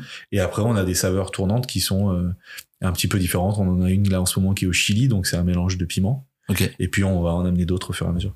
Ok, bon, on a hâte de voir ça en tout cas. On voit que effectivement t'appliques aussi euh, ce qu'on avait dit en début, de c'est que tu restes pas statique aussi sur euh, sur tes différents produits. J'ai envie de parler de podcast maintenant, parce que je sais que t'as un. si on est là, c'est aussi parce qu'on est en train de lancer le tien. Euh, je sais que t'es un grand amateur de podcast. Qu'est-ce qui t'a donné envie de te lancer? Bah, tu as donné une partie de la réponse dans la question. Je suis évidemment un grand consommateur de podcasts. Depuis un petit peu toujours. Alors, j'ai commencé par, je sais pas si tu connais On de la raconte. Euh, c'est ah, Christophe Ondelat. Ouais, j'ai raté euh, cette vibe, moi. Bah, au même titre qu'il fait, euh, Faites entrer, l'accusé, il fait à peu près la même chose euh, au format audio. Donc, j'ai découvert ça un jour en baladant sur l'iPhone, mais il y a des années. Et donc, j'ai écouté ça. Et puis, en fait, j'ai vu ce segment-là du podcast grandir et se diversifier complètement.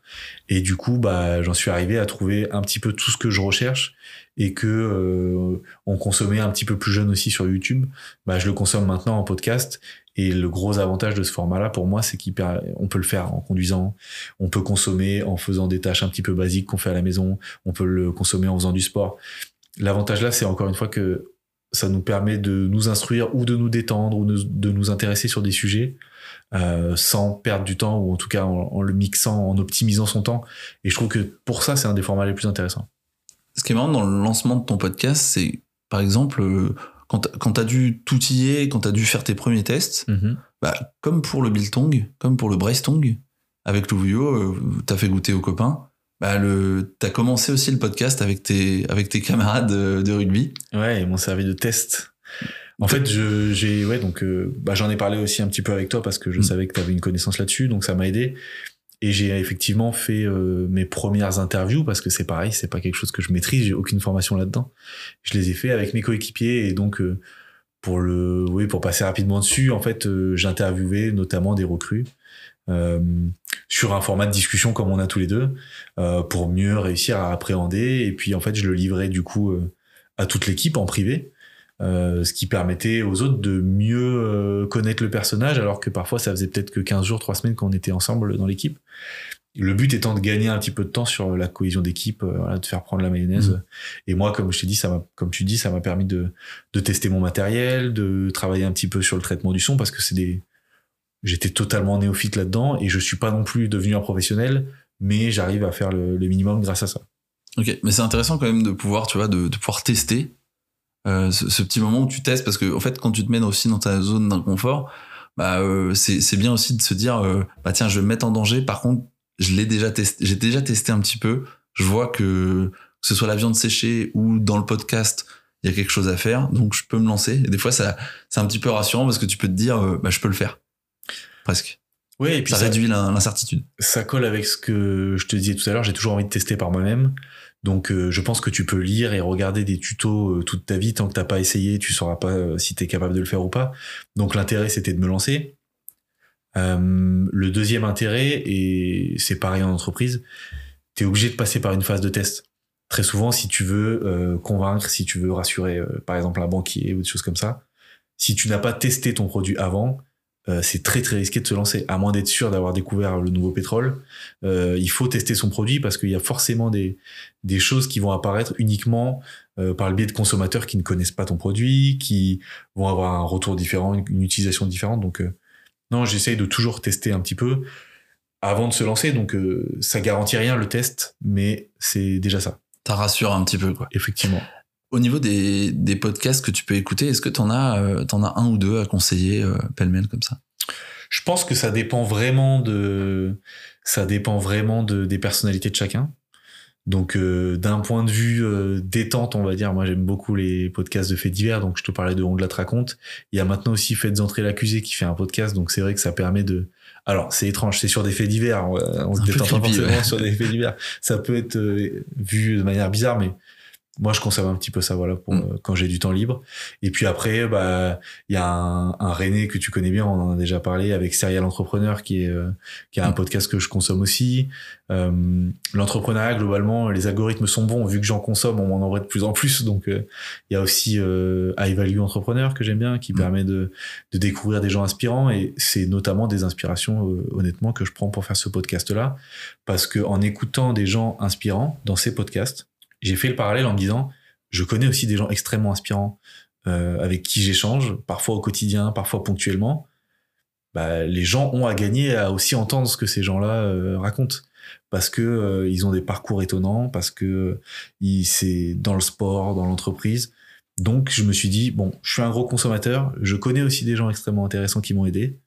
Autant que j'essaie de faire partager là, j'allie à la fois un domaine que j'apprécie et ce côté euh, bah, zone d'inconfort c'est le nom du podcast mais ce côté euh, recherche de progression donc c'est comme ça que qu'est arrivé zone d'inconfort T'as- cité des, des, comment dire, des podcasts, Serial Entrepreneur, High Value Entrepreneur, qui sont des podcasts que, euh, sur lesquels François Allais, là, donc un René, euh, a eu l'occasion de, de travailler. François, il a, il a cette approche avec les gens, cette curiosité, cette, cette presque, cette empathie. Mm. Euh, c'est marrant parce que moi, quand tu m'as proposé de, de- d'avoir ce rôle de, de lancer le podcast avec toi, euh, je me suis dit, alors moi après, je, moi je quitte le podcast, je, m'en vais, c'est toi, qui t'en occupe. hein. Mais ce qui est marrant, c'est que moi j'ai un peu re- revu euh, euh, dans ta façon de faire, dans ton approche des choses et dans même dans ta curiosité, beaucoup de choses que François a et qui font aujourd'hui son succès. Et ça fait partie des choses pour lesquelles je voulais t'aider, tu vois, pour lancer ce podcast, parce que je pense que vraiment, je, pense que tu peux faire un truc vraiment très très chouette et que j'ai un peu envie de l'écouter, parce que toutes les personnes que tu vas interviewer, je pense que ça, va donner du contenu qui sera particulièrement chouette. Euh, merci beaucoup de quoi très gentil. De, de rien, c'est hyper sincère. De quoi t'as envie de parler dans ce podcast? D'entrepreneuriat? De, Bah, nous, de- on a- que de viande séchée? Non non évidemment je parlerai pas du tout de mon entreprise. Là c'est gentil tu m'as posé des questions dessus mais le but est pas de faire de la publicité déguisée. Euh, c'était je trouve intéressant pour cet épisode zéro de me présenter parce que euh, arriver de nulle part et interviewer des gens effectivement ça paraît étrange. Donc j'ai de leçons à donner à personne Euh, pour autant, j'ai envie d'aider les gens à se lancer aussi. Et donc, du coup, tous les gens qui, moi, m'inspirent, j'ai envie de partager un petit peu leur, leur histoire. Et euh, bah, de par mon statut de, de, de joueur de, de, sport professionnel, je suis aussi amené, par le biais des partenaires, par le biais des événements qu'on fait à l'extérieur, à rencontrer des profils euh, incroyables. Donc, euh, je vais pas spoiler les invités, mais c'est vrai que c'est des gens qui ont des histoires folles et professionnelles et sportives, parfois l'une ou l'autre, parfois les deux. Le but, c'est d'avoir des discussions avec eux. Je vais essayer juste d'être le, plus naturel possible. Et parfois, c'est pas juste. euh, C'est vrai qu'on a beaucoup parlé d'entrepreneuriat. C'est pas juste des chiffres, c'est pas juste euh, de la création. Très souvent, les histoires d'entreprise, pardon, c'est du perso en fait. C'est une volonté qui vient parfois de euh, de loin, qui vient parfois de l'enfance, qui vient parfois de rencontres, qui vient parfois de passion, qui se transforme en entreprise. On a rarement, on se réveille rarement en se disant euh, mon but c'est d'avoir une entreprise dans ce domaine-là. On y est amené par euh, successivement plein d'événements de vie qui, je pense, peuvent être intéressants. Et avec du recul, quand on écoute ces ces, ces gens-là, on va pouvoir trouver des points communs, on va pouvoir trouver des, des points de basculement qui les envoient euh, euh, très loin dans la réussite, etc. Et le but, c'est de les percevoir et de les partager. Voilà. T'as- déjà ta petite liste d'invités en tête? J'en ai Euh, quelques-uns, mais elle est, elle est ouverte encore. sais. elle- elle est, elle est ouverte. Ouais. Ce serait quoi l'invité que tu rêverais d'avoir dans ton podcast si t'avais full moyen, euh, full influence pour inviter qui tu veux? C'est une bonne question et tu me prends de court. Bah, tu vois, on parlait tout à l'heure de, de Elon Musk. euh. C'est vrai que c'est le cliché de répondre ça. Mais en fait, euh, ça serait fou, je pense. Euh, de les avoir en mode, euh, voilà, comme je te dis, discussion et de savoir ce qui, dans leur vie, a amené des gens-là à se retrouver où ils sont aujourd'hui. Euh, sans parler d'argent, sans parler de, de domaines d'activité, parce que c'est des domaines euh, très particuliers. Mais de se dire, euh, bah ça, je, je suis sûr que pour ceux qui suivent un petit peu Elon Musk, par exemple, il fait des choix de vie très particuliers sur l'enseignement de ses enfants, sur euh, euh, ses choix de vie à lui, sur les prénoms qu'il donne. On sent que c'est une personnalité euh, très très étrange. Et typiquement, on a envie de savoir ce qui se passe derrière parce que je pense qu'il se passe des choses qui ont amené à ça. Mm. Moi, c'est ça qui me qui me questionne. Quand je vois quelqu'un qui a réussi, c'est peut-être la déformation de cette curiosité que j'ai maintenant par rapport à ces profils-là. Je me dis, ok, lui, qu'est-ce qui l'a amené à avoir cette entreprise aujourd'hui qui a 50 personnes, qui génère 5 millions de chiffre d'affaires à l'année? Comment il en est arrivé là, quoi? Tu dis X ou tu dis Twitter? Alors, j'ai désinstallé X. J'étais un fou de Twitter. J'ai beaucoup consommé. J'ai beaucoup consommé X depuis que c'est devenu X. Et il y a un moment où je me suis réveillé, je me suis dit bon, je perds beaucoup trop de temps dessus, même si les informations sont intéressantes. Du coup, j'ai désinstallé. Parce que je suis pas capable de le garder sur mon téléphone et de ne pas y aller, donc je l'ai désinstallé. ok, très bon choix. Euh, c'est particulier ce truc-là d'avoir appelé ça X quand même, non? Notamment en France, tu vois, où, euh, tu vois, tu t'imagines dire euh, l'industrie de X? C'est bizarre, non? Oui, non. Pris comme ça, c'est sûr que ça fonctionne pas. Après, je pense que lui, il l'a pris dans un modèle global et je pense que c'est ce qu'il veut faire avec toutes ses activités. Tu vois, c'est SpaceX. SpaceX Je pense que c'est un. Je pense qu'il sait exactement où il va. Après, on est d'accord, on n'est pas d'accord. Je pense qu'il en a quasiment euh, que faire. Donc, euh, et puis c'est comme tout changement, tu as toujours des freins au changement qui sont extérieurs. C'est sûr que quand ça fait 10 ans que tu es sur Twitter, t'as pas envie que ça change de nom, t'as pas envie que ça s'appelle X. Et puis finalement, ça s'appelle X et les gens y vont encore. Donc, euh, s'il avait envie de le changer, il a bien fait de le faire. Ça changerait de nom un jour, Bracetong Brestong ne changera pas de nom parce que du moment que c'est produit en Bretagne, ça restera Brestong. Par contre, ça peut être produit d'autres régions. Ça, c'est une possibilité. Il y aurait, il y aura peut-être d'autres marques. Corstong. Corse, euh, Corsicaton, ça, ça sonne moins bien, ça sonne beaucoup moins bien, mais dans l'idée, euh, non, il n'y a pas de limite, parce que c'est effectivement une marque, c'est pas le nom de notre société, donc on avait aussi anticipé le fait que ça sera pas toujours en Bretagne. Ok. Peut-être que ça le sera toujours, on sait rien. On va passer dans la dernière partie un peu du podcast où j'avais envie de faire un petit quiz l'un ou l'autre avec toi. D'accord. Je vais te proposer huit dilemmes que j'ai sélectionnés, euh, tu le verras soigneusement. dans ces huit dilemmes, bien sûr, tu peux alors expliquer aussi ton choix, donc n'hésite pas. D'accord. Le premier dilemme, il est assez simple. Marquer un essai ou plaquer?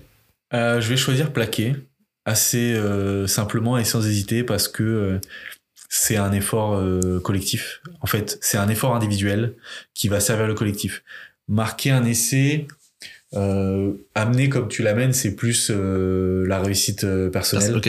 Et comme je t'ai dit tout à l'heure, je suis vachement dans le partage et ce qui me fait vibrer, c'est les émotions collectives. Donc, je préfère vraiment une séquence où je vais faire un mm. gros plaquage et, qui va galvaniser l'équipe et que tout le monde va se mettre à tu le public. Voilà, ça, ça va vraiment mm. beaucoup plus me plaire qu'un essai moi, je tenais à te dire que au dernier match du REC, donc moi je suis au micro euh, au stade, t'as marqué un essai. Oui. Et le problème, c'est que quand le talonneur marque un essai, quand, comme il est au milieu de tout un petit peu, tu sais, euh, quand il y a un ball, je ne vois strictement rien. Donc je suis désolé, j'ai pas pu euh, bah, y a aucun euh, faire le faire euh, te faire acclamer par le public. Donc je te propose un truc, c'est que la prochaine fois que tu marques un, un essai, tu me fasses un petit ouais, coup je te fais signe, je tu me fais, je sais pas, tu me fais un signe, mais comme ça je suis au courant parce que moi je suis perdu quand il y a un première ligne qui m'a marqué un essai parce que j'ai du mal à le voir. Non mais tu vois, historiquement en plus les essais sur euh, Maul, donc c'est cette phase où mm. on est tous ensemble et on pousse dans la même direction, ça s'appelait des essais collectifs avant. Donc c'est très récent euh, qu'on dise essai du talonneur, parce que c'est souvent le talonneur qui a le ballon, hmm. mais c'est vraiment la définition de l'essai collectif parce que tout le monde pousse pour que en fait ça soit moi qui marque, mais c'est peut-être moi qui pousse le moins dans l'affaire. Donc, euh. c'est toi qui tiens la balle dans ces cas-là, et puis après tu plonges quand, euh, quand passé la ligne. C'est exactement ça. Question numéro 2, jouer en top 14 ou jouer avec les copains? Alors là je vais te répondre jouer en top 14, parce que je suis quand même à la recherche de performance très souvent dans ma vie et dans le rugby aussi. Sinon, bah, ça serait pas mon métier. Donc euh, non, non, jouer en top 14. J'aime beaucoup jouer avec les copains. Euh, mais il y a eu une période pour ça. Euh, et le mieux, c'est de jouer à haut niveau avec les copains. Mais ça, hmm. ça n'arrive pas. Jouer en top 14 avec les copains. Ouais, voilà, ça serait la bonne Ça serait l'idéal. Numéro 3, Rennes ou Limoges? Bah, je dirais Rennes, simplement parce que voilà, mes activités sont là aujourd'hui. J'ai grandi à Limoges et j'en ai tiré plein de choses très bien. J'ai aucun mauvais souvenir là-bas. Mais non, mes activités sont là aujourd'hui et mon futur proche, en tout cas, est ici. Donc, non, je suis concentré sur Rennes. Regarder le film Gladiator ou lire une biographie de Napoléon? Je peux pas choisir. Les deux me, passionnent autant, je peux absolument pas choisir. C'est Gladiator, c'est mon film culte et Napoléon est sûrement le personnage historique que je préfère. Donc euh, non, là je ne peux pas choisir entre ces deux, je suis désolé. Et t'as vu qu'il y avait euh, y avait une adaptation donc avec euh, Jacqueline Phoenix qui arrive bientôt. Ouais, j'ai hâte. Donc et de Ridley Scott. Ouais. D'ailleurs, donc euh, parle. Ah oui, c'est pour ça que ton ça, film. Quoi. Ça s'annonce culte. c'est vraiment. J'ai, j'attends très rarement des sorties au cinéma. Euh, Celle-ci, j'irai la voir en salle. Hmm. Il y a le côté aussi, euh, ouais, gla- les gladiateurs, le. Tu retrouves, tu retrouves des choses, euh, des connexions un peu entre les deux ou pas? Ouais, pas vraiment. Pas vraiment? euh, pas vraiment, mais euh, non, non, c'est ce qui est véhiculé dans le Gladiator qui est incroyable. C'est euh, euh, avoir beaucoup de choses, euh, tout perdre et, et ne pas changer, quoi. Garder ses valeurs, etc. Je trouve ça incroyable. C'est un film que j'aime beaucoup aussi. Mm. La musique est incroyable. Euh, le biltong ou le saucisson? Bah, le biltong.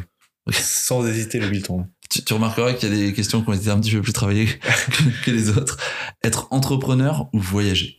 Bah, je vais te répondre, être entrepreneur. J'aime beaucoup voyager, mais ce qui rythme mon quotidien aujourd'hui, c'est c'est ça. Euh, un petit peu trop d'ailleurs. Il y a aussi, on, on l'a pas abordé, mais un des aspects, c'est aussi de gérer bien son temps, de bien cloisonner, et notamment quand on est en début d'activité comme moi et qu'on se qu'on découvre, on y passe beaucoup trop de temps. Donc euh, non, non, je dirais être entrepreneur parce que c'est une partie euh, trop importante de ma vie maintenant. Co- Comment se compose par exemple ton temps de, de joueur de rugby et d'entrepreneur sur une semaine type? C'est une bonne question parce que j'ai solutionné entre guillemets ce problème il y a peu parce que justement c'était euh, trop prenant en fait. Donc ma partie fixe de l'emploi du temps c'était effectivement les, en- les les entraînements de rugby, les entraînements et les matchs. Donc je m'entraîne euh, toutes les matinées, plus je suis absent le week-end hein, parce que soit j'ai match à domicile, soit j'ai match à l'extérieur. Quand on a match à l'extérieur, on part la veille, on revient euh, très souvent le lendemain. Et cumulé à ça, donc je devais gérer, je dois gérer la, la production, la vente, le développement du produit. Et donc maintenant, j'ai créé euh, tout bêtement un emploi du temps, euh, comme si j'étais à la rentrée en sixième. Je me suis posé, je me suis dit bon, euh, quelle plage horaire je vais allouer euh, à telle chose. Et euh, étonnamment, oui et non, parce que en fait, c'est un procédé qui est assez simple. Hein, c'est de Tu fais du time blocking? Ouais, c'est exactement Ouais. ça. Et, et du coup, bah, j'ai gagné beaucoup en productivité. Parce qu'avant, je faisais un, un petit peu tout en même temps. Et c'est globalement la plus mauvaise idée euh, pour se créer un emploi du temps. Et ce qu'il faut faire, c'est vraiment allouer euh, des plages de temps à des sujets précis. Moi, j'alloue euh, du temps à la production, j'alloue du temps aux réseaux sociaux, j'alloue du temps euh, euh, au développement du produit, au démarchage. euh. Comme ça, je sais exactement où je vais et je me, ça me permet aussi de me dégager du temps libre parce que le pire étant de rentrer à la maison et de rester sur son téléphone pour faire de la communication, pour gérer les commandes. C'est la pire chose à faire. J'ai perdu beaucoup d'énergie là-dedans. ça, c'est le pire truc quand tu, quand tu lances des projets. C'est de. T'as toujours un truc à faire. Ouais. Genre là, si, si là, tu, tu te dis, bah tiens, les dix prochaines heures, tu peux bosser sur ton projet. Les dix prochaines heures, tu vas trouver quoi faire. Ouais, et à la, dix, à, la, à la dixième heure, tu sauras encore ce que tu as à faire à Ouais, onzième. ça t'aura amené sur d'autres idées. Bah après c'est le triptyque dont on parlait tout à Mm. l'heure. Euh, pour l'instant, on veut générer de l'argent. On commence à en générer, mais pas suffisamment. Du coup, on utilise ce qu'on a de plus à donner, donc le temps et l'énergie. Le temps, il faut, comme je disais, le cloisonner pour ne pas tout mettre euh, là-dedans, parce que après on s'y perd et on devient aussi moins productif, hein, à s'égarer un petit peu trop souvent. Et par contre, euh, bah, cette, cette énergie, quand tu es sur un processus de création qui est en phase ascendante, euh, l'énergie elle manque pas. Donc c'est le moment, euh, c'est le moment d'en mettre énormément quoi. Je t'ai demandé être entrepreneur ou voyager. J'ai envie de te, te demander, euh, tiens, ce serait quoi la destination de rêve pour toi? La prochaine destination, je vais faire le Kilimanjaro avec ma femme. Donc on va faire, euh, on a booké l'ascension, on va faire ça. Euh, globalement, une bonne destination de voyage pour moi, c'est une destination avec un challenge. Donc c'est là, tu vas, vraiment le- tu vas vraiment grimper le le. Kilimanjaro. Donc le on va grimper le Kilimanjaro.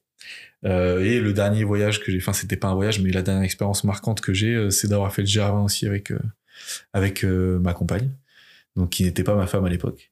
Et c'est voilà, c'est nos meilleurs souvenirs à chaque fois, c'est quand on, c'est le fait d'accomplir quelque chose en plus de, de se vider la tête, d'avoir des paysages qu'on n'a pas l'habitude de voir. Et bah du coup, quand on s'est penché sur notre voyage, on s'est dit qu'est-ce qu'on va faire? Au début, le projet c'était d'aller à Zanzibar, euh, au bord de la plage, euh, et puis très rapidement, ça a bifurqué sur euh, bah, qu'est-ce qu'il y a à faire quand même en Afrique, euh, d'un peu intéressant, d'un peu sportif, d'un peu challengeant. Et puis on est passé de Zanzibar à euh, monter le Kilimanjaro. Kilimanjaro. Ok. Donc voilà, Bon, pour te répondre sur les je voyages. pense qu'il y a des personnes qui écoutent ce podcast qui vont se dire jamais je pars en vacances avec lui. Ouais, franchement, il faut se. C'est quand même des super moments et très souvent c'est des super souvenirs parce que quand on est en vacances, on a évidemment envie de se reposer, mais je sais pas si t'as ce syndrome. Au bout de deux jours, t'as envie de faire quelque chose. Est grave. Moi, voilà, je suis comme ça. Et du coup, autant partir. Euh, je pense que c'est des expériences de fou. Et ce dont on se souvient le plus, c'est des expériences. C'est pas forcément Mm. des lieux. Euh, on a très souvent le souvenir de lieux par le biais de ce, qui- de ce qu'on y a fait. Euh, et donc, j'essaie de, de, de privilégier ça. quand on s'est rencontrés il y a 5 ans, je revenais d'un voyage en Ukraine. Mhm. Oui, où- exact. Où, souviens. euh, où j'avais été prof d'anglais pendant 3 mois là-bas. Ouais. Et en gros, euh, pendant ce- cette période-là, si tu veux, pendant toute la période où j'y étais, on a fait, on était, alors on, on- on était euh, correspondant étranger, on, avait les heures de classe avec les enfants et tout, c'était c'était assez cool. Enfin, c'est assez cool. À l'époque, en Ukraine, euh, Ouais. c'était encore cool. Euh, et je me souviens que pendant tout toute la période, on, on bossait, on était actifs, on, avait des journées bien remplies. Et les deux derniers jours du voyage, on s'était dit avec mon pote, viens, on va à Odessa. Euh, on c'est va une station balnéaire. c'est une station ouais. balnéaire énorme. Il y a tous les oligarques russes. On voulait aller là-bas, kiffer. Euh, Il y a un moment donné, même, on a là-bas, ça coûte que dalle. On a même loué une plage, tu vois. Genre, ça- c'était vraiment nimp. Ouais, c'est incroyable. Et genre, euh, on avait vécu une, une comment dire, une, euh, une expérience incroyable. Et là, de, de, de faire juste profiter, ben, je- moi, j'ai j'ai eu un creux de, de motivation. Je me suis dit, what, en fait, c'est, je, je profitais mieux avant Oui, c'est ça. quand ça je faisais des choses vraiment là tu vois de se poser je me souviens tu vois je- on se posait sur notre espèce de transat avec euh, avec tous les oligarques russes qui étaient là pour euh, pour pour trouver des meufs tu vois et nous on était là sur notre truc en train de commander des sushis ça nous ça nous coûtait que dalle en train de prendre des cocktails on s'en foutait et j'étais putain je me fais chier Ouais, c'est ça. C'est pour ça que je te disais tout à l'heure, avoir des projets, c'est ce qui te maintient en vie, mais Ouais. plus globalement, c'est vivre euh, des expériences euh, qui, qui, qui animent, quoi. Et, euh, et ça m'étonne pas du tout. Parce que, euh, que ce qui doit te marquer de cette période-là, c'est très sûrement ce que tu as fait, euh, plus que. ah mais 100% est-ce que ce que ce que j'ai alors bah là c'était un peu différent qu'un défi euh, sportif on a fait du sport aussi mais euh, Ouais, c'est pas forcément sportif, c'était hein, le, le plus qu'on avait apporté tu vois Ouais. Euh, là, le fait de, de juste prendre, ça, moi, tu vois. Mais effectivement, le côté, euh, le défi sportif, je vois ce que tu veux dire. Il faut qu'il y ait un truc à faire, tu vois. Genre, pareil, quand tu pars, euh, que t'ailles au ski ou que t'ailles euh, à n'importe quel endroit. Enfin, si t'as pas euh, fait un peu le tour, tu vois. Mm. T'as ce syndrome, de- moi j'appelle ça le syndrome de l'office du tourisme. Quand tu, quand arrives dans un bled ou pas? Euh, alors, ma femme a le syndrome de l'office du tourisme, mais elle, c'est le syndrome de il faut aller à l'office du tourisme pour voir ce qu'il y a à faire. voilà, donc il est très poussé chez elle. Mais euh, non, j'ai pas ce syndrome parce que je suis euh, vachement aussi dans l'anticipation. Quand je vais quelque part, je vais toujours Tu trouver sais des trucs déjà t'as faire pas besoin. ouais. ouais. Ok. Donc, euh, et pour, pour revenir euh, aux vacances, un truc comme ça, très souvent, je me lève en, j'ai des objectifs euh, dans ma journée. Je sais que je veux faire ça, je sais que je veux. T'as une to-do? Ouais, j'ai j'ai peut-être 6 ou 7 to différentes. T'es plus papier sur l'iPhone. tu fais en ligne? Ah, non, tu j'ai la ah, to-do list sur- j'ai les les- rappels, trucs classiques. Ah ouais. Donc tous les jours, je mets des trucs. C'est c'est presque des devenu un peu des tocs, tu vois. Mais ça me permet de de garder une vision sur ce que j'ai à faire, euh, sur Mm. rester un petit peu efficace, quoi. C'est aussi la discipline qu'on s'impose et qui. Bah, exactement. C'est et c'est vrai qu'on l'a pas on l'a pas beaucoup abordé, mais pour être performant dans l'effort, quoi qu'il arrive, il va falloir de la discipline à un moment donné. Donc chacun euh, a sa discipline. Euh, je veux dire, il y en a qui vont avoir une discipline militaire, il y en a d'autres qui vont juste se fixer des récurrences, euh, voilà. Mais on, on peut pas y arriver dans la durée sans un minimum de discipline. Et je parlais tout à l'heure des profils inspirants. Si tu si tu fais le parallèle aussi avec euh, l'entrepreneuriat, tous les profils qui aujourd'hui euh, euh, réussissent, ils vont te dire qu'ils ont des stratégies quand même qui sont extrêmement définies, auxquelles ils vont se tenir. Ils ont des euh, des processus qu'ils ont expérimentés et qui ont déjà marché sur des entreprises précédentes. Ils vont essayer de les appliquer, de de les faire coller au nouveau business, etc. Donc euh, c'est la discipline est au cœur du truc. Je reprends le, mon jeu. Ouais, c'est vrai. Parce que là, on, On a, pu une belle partir. pause, On a fait une belle pause. Alors, je entre, la 6 et la 7, on, a, on est parti euh, au 6 et demi. Euh, écouter un podcast ou promener ton chien? C'est pareil, je vais franchement je vais prendre la facilité, mais en fait je fais les deux en même temps. Donc euh, la promenade du chien, c'est souvent l'occasion de d'écouter un podcast. Après, si je devais choisir, je te dirais quand même promener mon chien parce que c'est euh, un membre à part entière de ma famille et il y a aussi besoin, euh, tu vois, de temps où, où on n'écoute Mm. rien. On a tendance à oublier de se déconnecter, à oublier d'avoir des temps de silence. Puis quand ton chien te parle, ça te permet d'entendre. Exactement, c'est intéressant quand même de discuter avec son Mm. chien. Mais non, je dirais ouais plutôt promener son chien qu'écouter un podcast, même si les deux sont souvent liés. Ok. Ton, ton chien, c'est un peu la- ta zone de, de confort, tu vois, ton, le- le- la chose qui te déstresse un petit peu ou... Maintenant, oui. Ouais. C'est devenu euh, bah, rentrer à la maison et avoir un chien, c'est quand même Mm. euh, ceux qui ont un animal euh, savent que c'est super important. Et pour autant, prendre un chien, c'est euh, peut-être la première grosse responsabilité que j'ai prise dans ma vie. Euh, parce que tu as la responsabilité d'un être vivant, tu dois absolument euh, subvenir à ses besoins, faire en sorte qu'il soit heureux. C'est prenant un chien. C'est extrêmement prenant, c'est tu peux pas euh, partir trois jours, hein, c'est Mm. terminé. Il faut s'organiser, il faut avoir les moyens de l'entretenir, il faut euh, avoir les moyens de l'éduquer, se donner les moyens d'éduquer un chien, parce que si euh, tu veux une vie tranquille avec un chien, il va falloir y passer des jours, des semaines, des mois, pour ensuite être tranquille pendant des années. Donc c'est une grosse responsabilité au, dé- au début, et puis après c'est énormément de, de bonheur, énormément de, ça rassure, ça fait du bien, ça fait une présence. Et puis euh, c'est des, moi c'est un chien, c'est des animaux qui sont extrêmement dédiés à leur maître, donc c'est des relations euh, très fusionnelles. ouais. Ils partagent tes valeurs. Ils partagent absolument tout avec nous, donc on a, on a la chance d'avoir un chien qui est cool et qui a été bien éduqué. Euh, Franchement, il a été, C'est quoi comme chien? c'est un labrador. C'est un, labrador, il est chocolat, donc c'est pas la couleur ouais, c'est pour ça que- euh, habituelle. Les couleurs les plus communes c'est euh, sable et noir. Mais c'est un labrador et du coup c'est des chiens qui sont assez faciles. Et en plus de ça on s'est vraiment donné sur l'éducation. Donc en fait euh, il a pas besoin de laisse. Il nous suit ce qui permet que le chien fait tout avec Mm. nous quoi. Donc c'est trop c'est trop cool. Dernière question, puis après bah, on aura on aura fini. Euh, la Bretagne ou la Corse? Ah ça c'est dur hein. Là, c'est celle-ci est très bien pour clôturer Euh, je pense que je vais quand même dire la Corse je vais me faire des ennemis en Bretagne mais euh, non j'ai trop d'attaches sentimentales euh, en Corse Mm. la Bretagne est une excellente terre d'accueil pour moi Euh, mais non j'ai trop de souvenirs en Corse, la Bretagne n'a pas encore dépassé tout ça et peut-être ne dépassera jamais parce que c'est des souvenirs d'enfance, donc c'est impérissable et puis on se construit avec ça. Je comprends. Mon cœur saigne, mais je comprends. Ouais. Euh, Alex, on arrive à, à la fin de ce premier épisode. Est-ce qu'il y a une question que tu aurais aimé que je te pose? Euh, je pense que tu as très bien joué ton rôle. Donc il n'y a pas forcément de questions qui me viennent en tête que tu n'as pas abordées. On a balayé quand même euh, euh, des sujets assez variés. On a, on a pu parler de beaucoup de choses, donc c'était vraiment ce que j'attendais de cet épisode-là. Je suis pas surpris, je sais que tu, tu es très bon avec ta voix, tu m'as dit les mots correctement, j'en ai déjà eu euh, l'occasion de le, de le vérifier.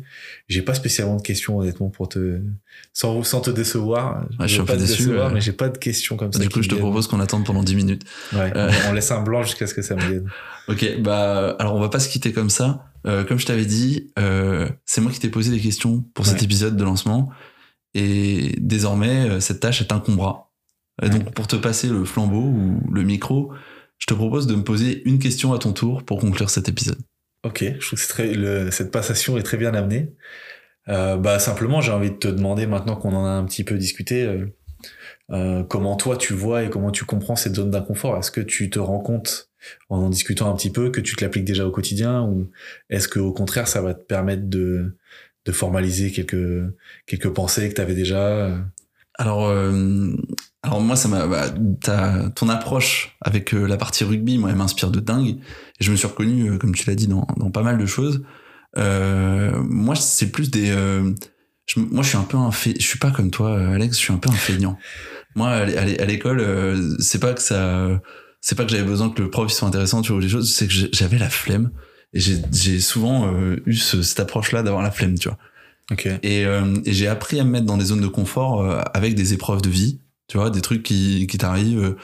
Euh, Il y a un épisode, tu vois, quand, en, de- en 2011, euh, j'ai entièrement ma baraque qui est cramée. Euh, ça- C'est pas quelque chose qui arrive à tout le monde. c'est pas quelque chose qui arrive à tout le monde. Je devais passer mon bac. C'est des épreuves euh, comme ça qui m'ont forgé. euh, bien sûr, des, des gens qui, qui nous quittent aussi, tu vois, Mm. ces choses-là. Et euh, du coup, moi, c'est un peu des zones de, ces zones d'inconfort-là, je les ai un peu subies avec le temps. Il y a je passe de- du Coca Light, mais avec le temps, en fait, euh, il, y a un- il y a une citation d'un film que j'aime bien. Un film, le film n'est pas ouf, s'appelle Wasabi, c'est avec Jean Reno. Mais il y a une citation que j'aime bien dans ce film, c'est euh, Avec le temps, tous les souvenirs sont bons.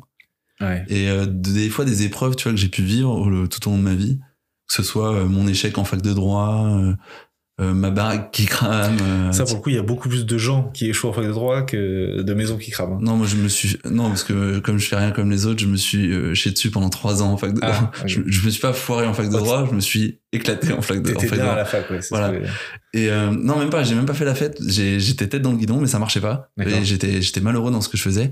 Et après, j'ai découvert qu'en fait, mon truc, c'était la com, c'était de parler, c'était de, de raconter les histoires des gens. Et, et du coup, je me suis mieux senti, tu vois.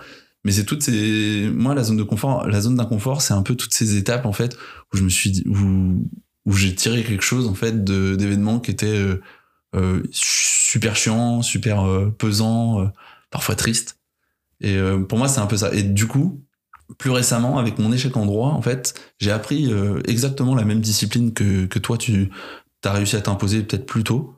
Euh, je pense que tu es un peu plus mature que moi sur à certains égards. Je pense que du coup, ça va amener à des discussions qui sont très intéressantes. Moi, mon échec en droit, euh, il m'a amené un truc où j'ai toujours eu l'impression d'avoir trois ans à rattraper. D'accord, chose que tu Et du coup, je me suis mis une discipline depuis ce temps-là où quand j'ai commencé la com, euh, bah, j'ai commencé à la fac, j'ai recommencé à la fac, j'ai recommencé du début. Bah, je me suis dit, bah, il faut que je fasse un stage. Donc j'ai trouvé un stage. Je parlais de confiture tout à l'heure. C'est exactement ce que tu proposes aujourd'hui, d'essayer de vendre euh, ton produit. Ça, je l'ai fait avec des confitures. Moi, je découpais pas du, du biltong, je, je tartinais des, des petits toasts. Euh, on s'est rencontrés quand, quand tu étais au REC. Ouais. Euh, quand t'es es toujours au REC, mais quand t'étais au REC pour la première fois en service civique, avant j'avais fait un stage au REC. Donc euh, là aujourd'hui, moi je suis prestataire pour pour le Rennes étudiant club au micro dans les stades. Donc c'est toutes ces expériences là où je me suis donné pour essayer de compenser ce qui m'était arrivé en droit et tout ce moment où je me suis senti en échec qui m'a amené à, avoir cette discipline de me dire tiens je me mets tout le temps en zone d'inconfort. Aujourd'hui, je ne sais faire que ça.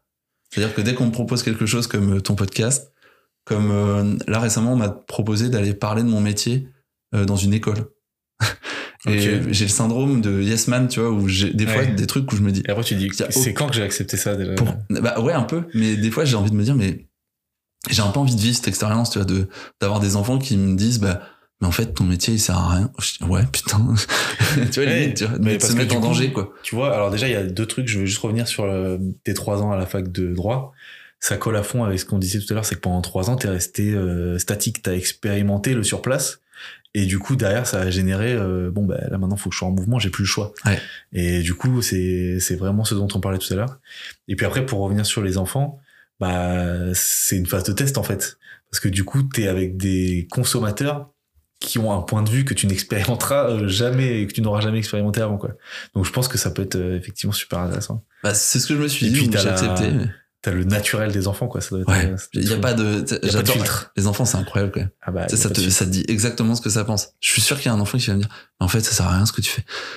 Et puis tu vas, tu vas être là, tu vas, oui, il a raison en fait. Comment, comment je rebondis là? C'est un petit con, mais il a raison.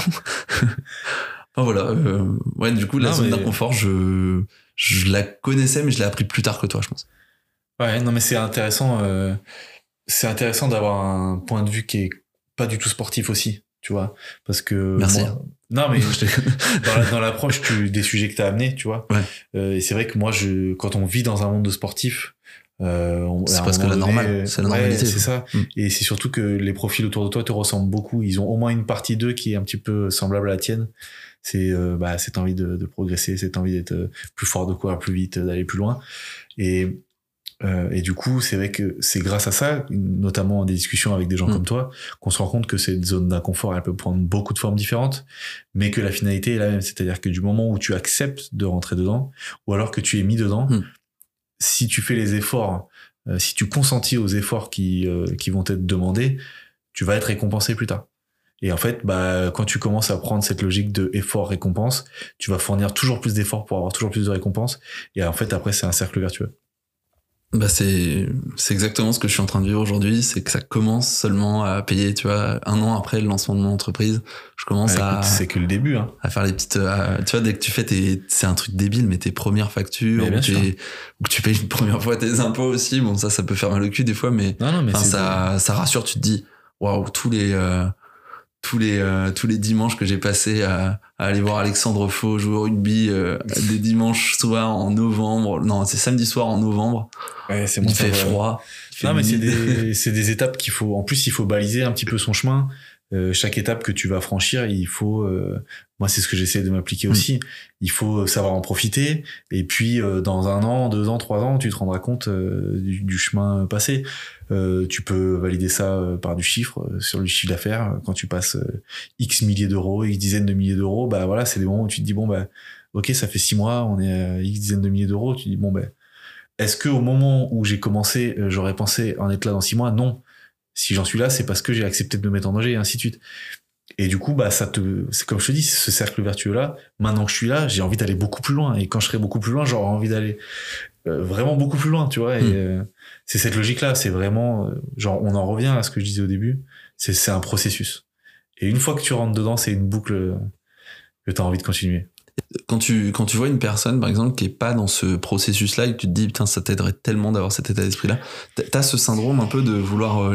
C'est ce que je te disais un petit peu plus tôt, c'est que euh, il faut aussi savoir trier quoi, parce qu'il y a des gens qui ont pas du tout envie Mm. euh, de rentrer dans un processus comme ça et qui, euh, euh, quand tu, si moi je, je suis amené à rencontrer des gens comme ça avec qui je m'entends très bien, euh, bah ça va pas être opportun en fait euh, d'amener ça parce que soit ils en ont pas envie, soit ils en ont pas euh, ou ils ont pas conscience qu'ils en ont la possibilité, mais soit ils veulent pas du tout faire les efforts pour euh, rentrer euh, dans une zone comme ça, ils veulent pas du tout se mettre en danger.